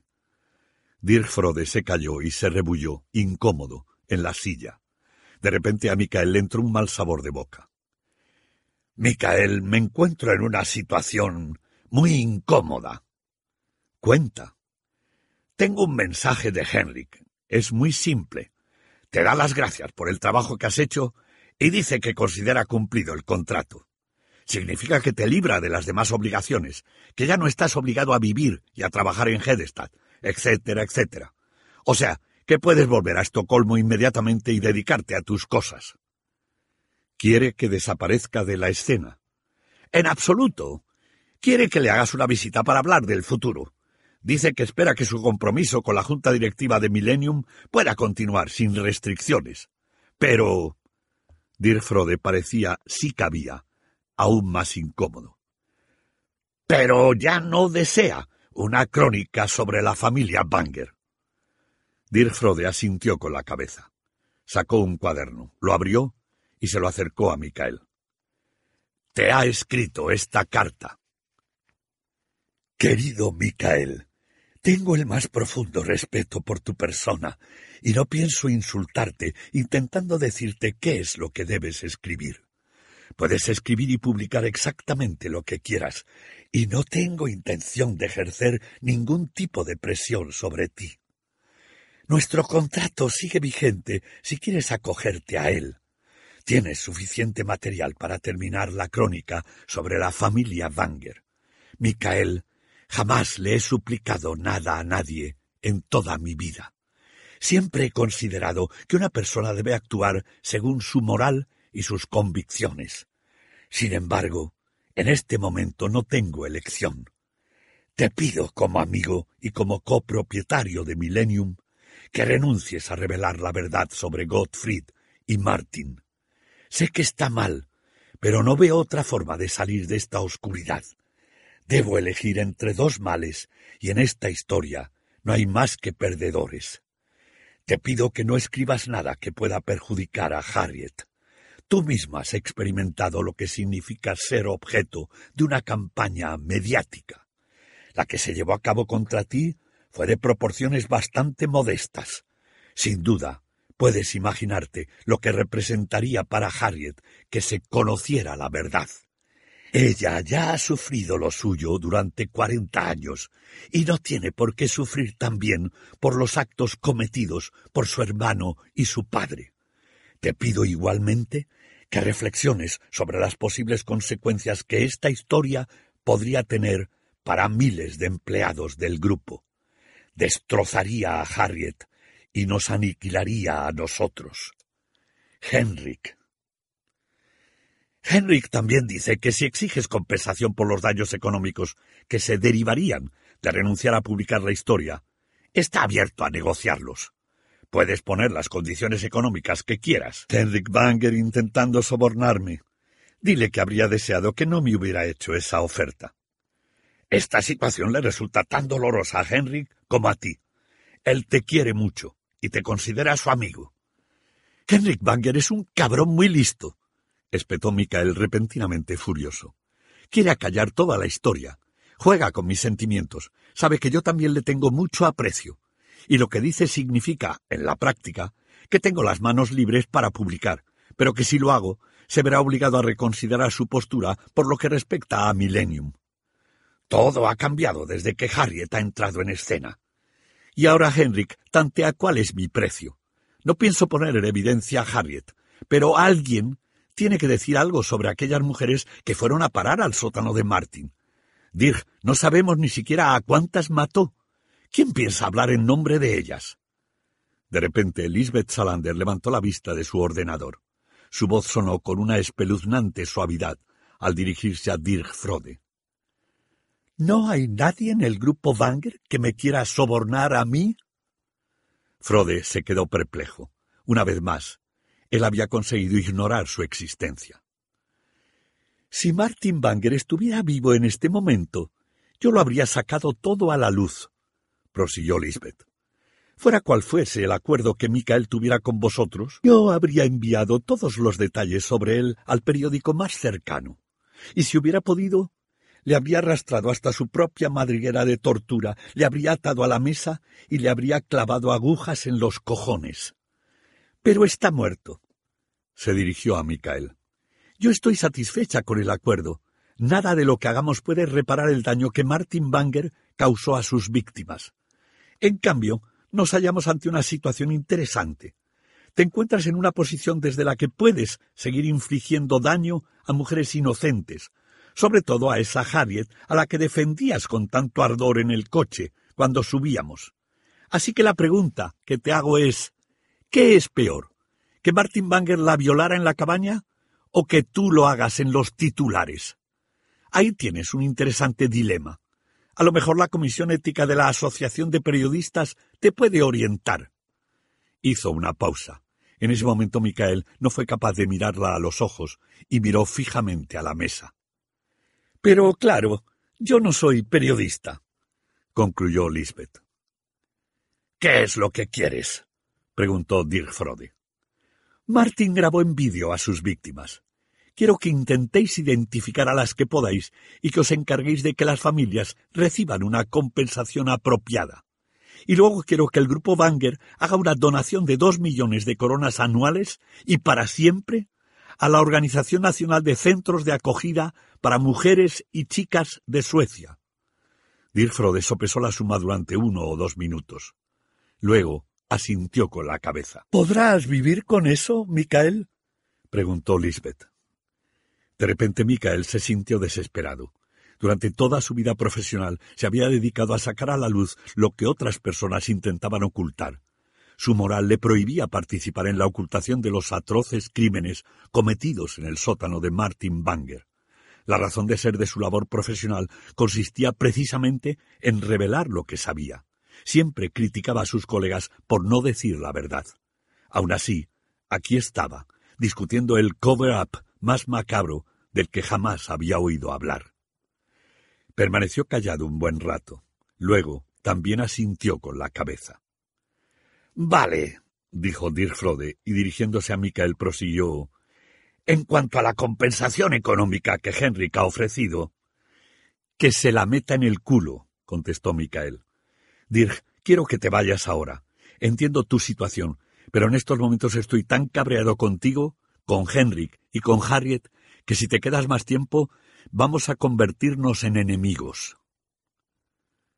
Dirfrode permaneció sentado junto a la mesa de la cocina, sin intención de levantarse. Aún no me puedo marchar, respondió Dirfrode. No he terminado todavía. Tengo que comunicarte otra cosa que tampoco te va a gustar. Henrik insiste en que te lo cuente esta noche. Mañana podrás ir al hospital y despellejarlo si quieres. Micael levantó lentamente la mirada y lo miró a los ojos. Esto es sin duda lo más difícil que he hecho en toda mi vida, dijo Dirfrode. Pero creo que lo único capaz de salvar la situación ahora mismo es ir con la verdad por delante y poner todas las cartas sobre la mesa. ¿Y de qué se trata? Cuando en las navidades pasadas Henrik te convenció para que aceptaras el trabajo, tanto él como yo pensábamos que no te conduciría a nada. Era exactamente lo que él decía. Un último intento había analizado minuciosamente tu situación, basándose sobre todo en el informe redactado por la señorita Salander. Jugó con ese aislamiento en el que te encontrabas, te ofreció una buena recompensa económica y utilizó el cebo apropiado. Venström, dijo Micael. Frode asintió con la cabeza. Os marcasteis un farol. No. Lisbeth Salander levantó una ceja mostrando interés. Henrik va a cumplir con todo lo prometido, le comunicó Dirk Frode. Se prestará a una entrevista en la que lanzará un ataque frontal contra Ben Ström. Luego, si quieres, te daré todos los detalles. Pero en líneas generales lo que pasó fue que cuando Hans Erik Ström estuvo vinculado al departamento financiero del grupo Wanger, usó varios millones para especular con divisas. Eso fue mucho antes de que ese tipo de especulaciones se convirtiera en un fenómeno habitual. Lo hizo sin ninguna autorización y sin contar con el consentimiento de la dirección de la empresa. Esos negocios le salieron mal y de la noche a la mañana se encontró con unas pérdidas de siete millones de coronas que intentó ocultar, por una parte, maquillando las cuentas y por otra, con especulaciones mucho más atrevidas. Le pillaron y fue despedido. Se quedó con algo.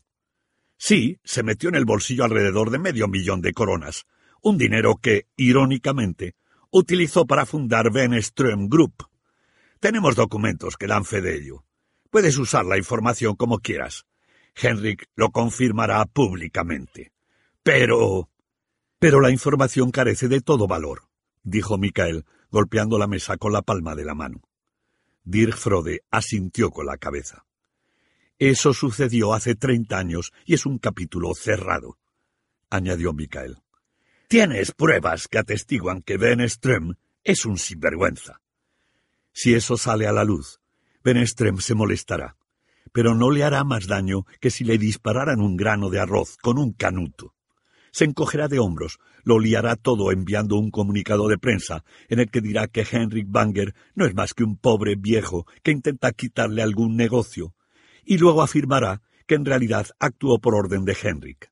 Aunque sea incapaz de probar su inocencia, lanzará suficientes cortinas de humo para que la historia sea despachada con un simple encogimiento de hombros. Dirk Frode parecía apesadumbrado. Me la habéis jugado, concluyó Micael.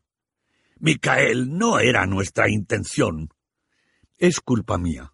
Me agarré a un clavo ardiendo y debería haberme dado cuenta de que se trataba de algo así. De repente soltó una carcajada seca. Henrik es un viejo tiburón. Me vendió el producto diciéndome justamente lo que yo quería oír. Micael se levantó y se acercó al fregadero. Se volvió hacia Dirk Frode y resumió sus sentimientos con una sola palabra. Esfúmate. Micael, lamento que. Dirk, vete. Lisbeth Slander no sabía si acercarse a Micael o dejarlo en paz. Él solucionó el dilema cogiendo repentinamente su cazadora, sin pronunciar palabra, y cerrando la puerta tras de sí con un portazo. Durante más de una hora, Lisbeth deambuló de un lado para otro de la cocina. Se sentía tan mal que se puso a recoger los platos y a fregar, una tarea que por lo general solía dejarle a él. De vez en cuando se acercaba a la ventana por si lo veía. Al final se preocupó tanto que se puso la cazadora de cuero y salió a buscarlo. En primer lugar bajó hasta el puerto deportivo, donde las casetas todavía tenían las luces encendidas, pero no divisó a Micael. Luego continuó por el sendero paralelo a la orilla, por donde acostumbraban a dar sus paseos nocturnos. La casa de Martin Banger se hallaba a oscuras y ya daba la sensación de estar completamente deshabitada. Llegó hasta las rocas de la punta donde Micael y ella se solían sentar, y luego volvió a casa. Él aún no había regresado. Lisbeth subió a la iglesia. Ni rastro de Micael. Permaneció allí un rato, indecisa, preguntándose qué hacer. Luego se acercó hasta su moto, buscó una linterna debajo del sillín y echó a andar de nuevo en paralelo a la orilla. Le llevó un rato avanzar serpenteando por el camino, medio invadido por la vegetación, y tardó aún más tiempo en encontrar la senda que llevaba a la cabaña de Gottfried surgió de pronto de entre la oscuridad, cuando ya casi había llegado, justo detrás de unos árboles. No se veía a Micael en el porche y la puerta estaba cerrada con llave.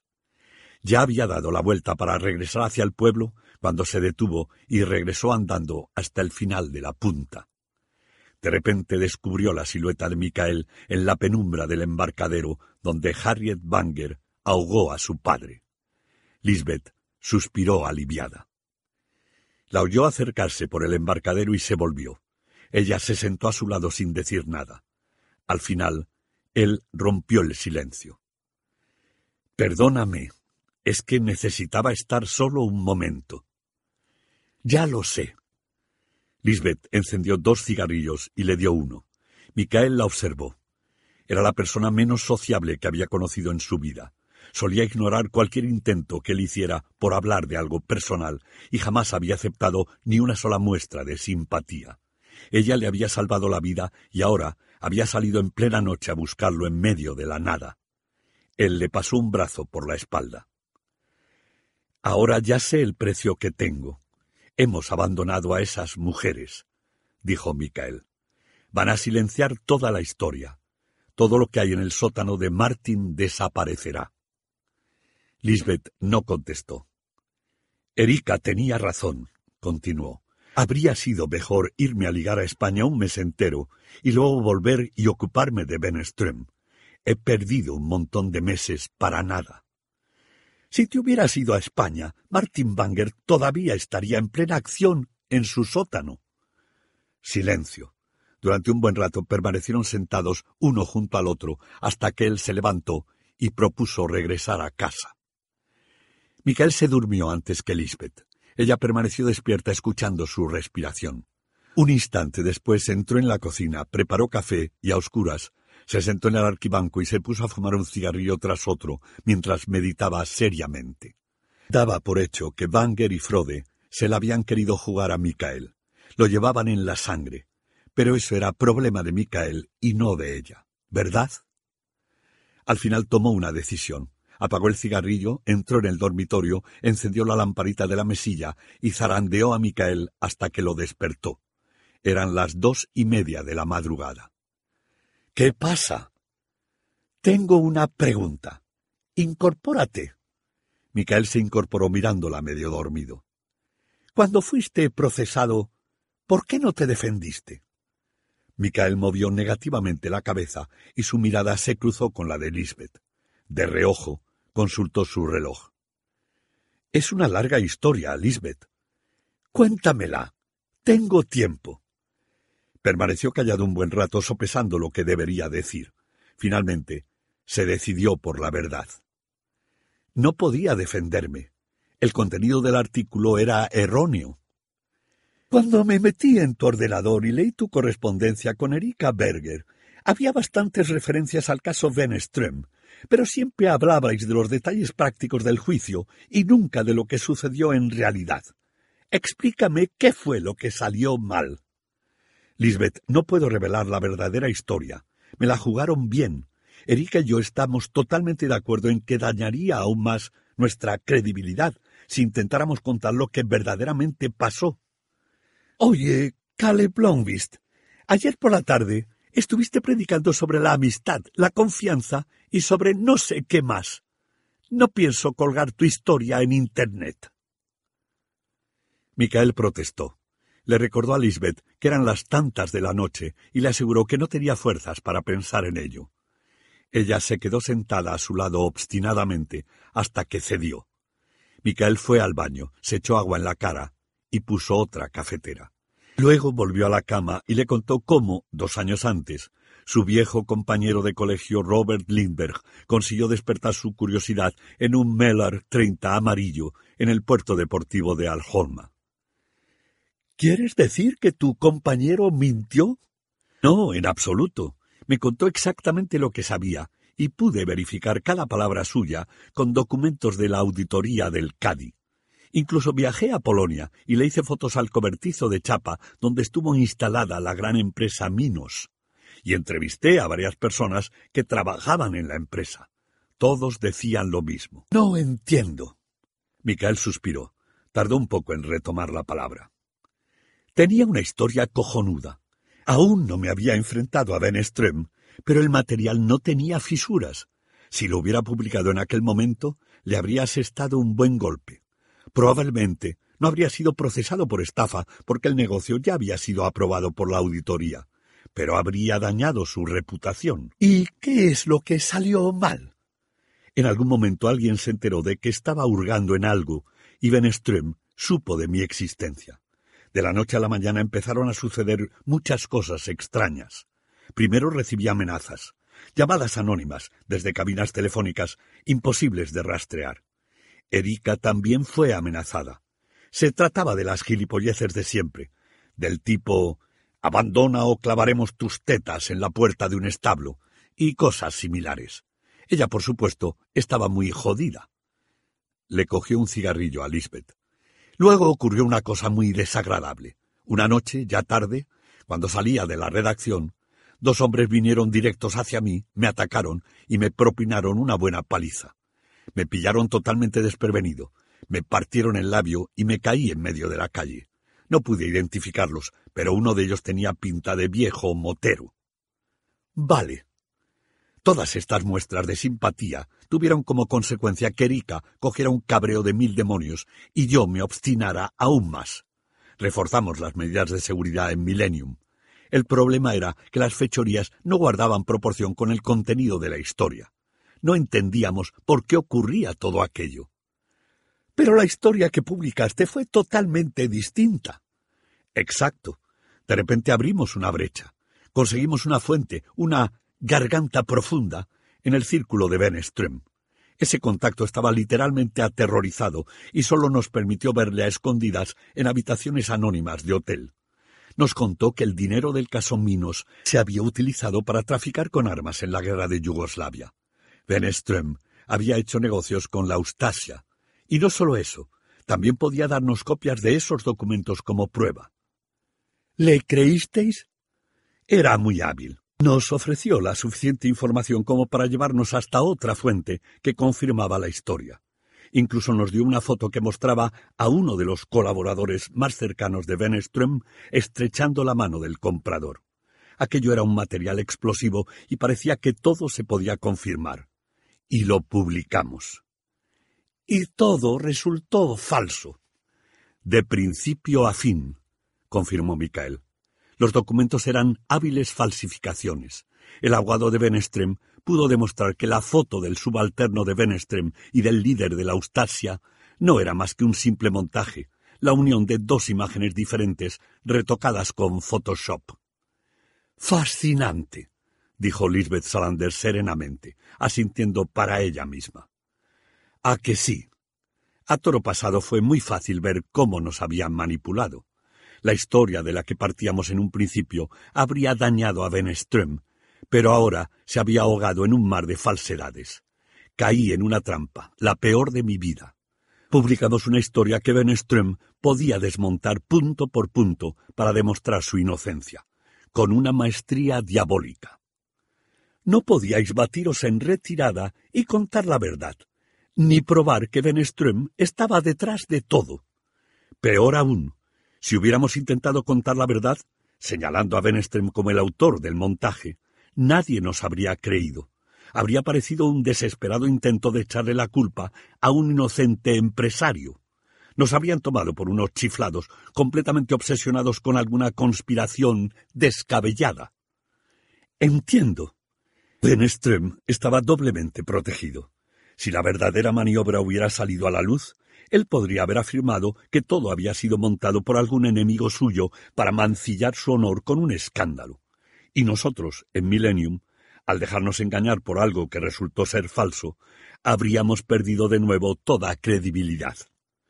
Así que elegiste no defenderte y asumir una pena de cárcel.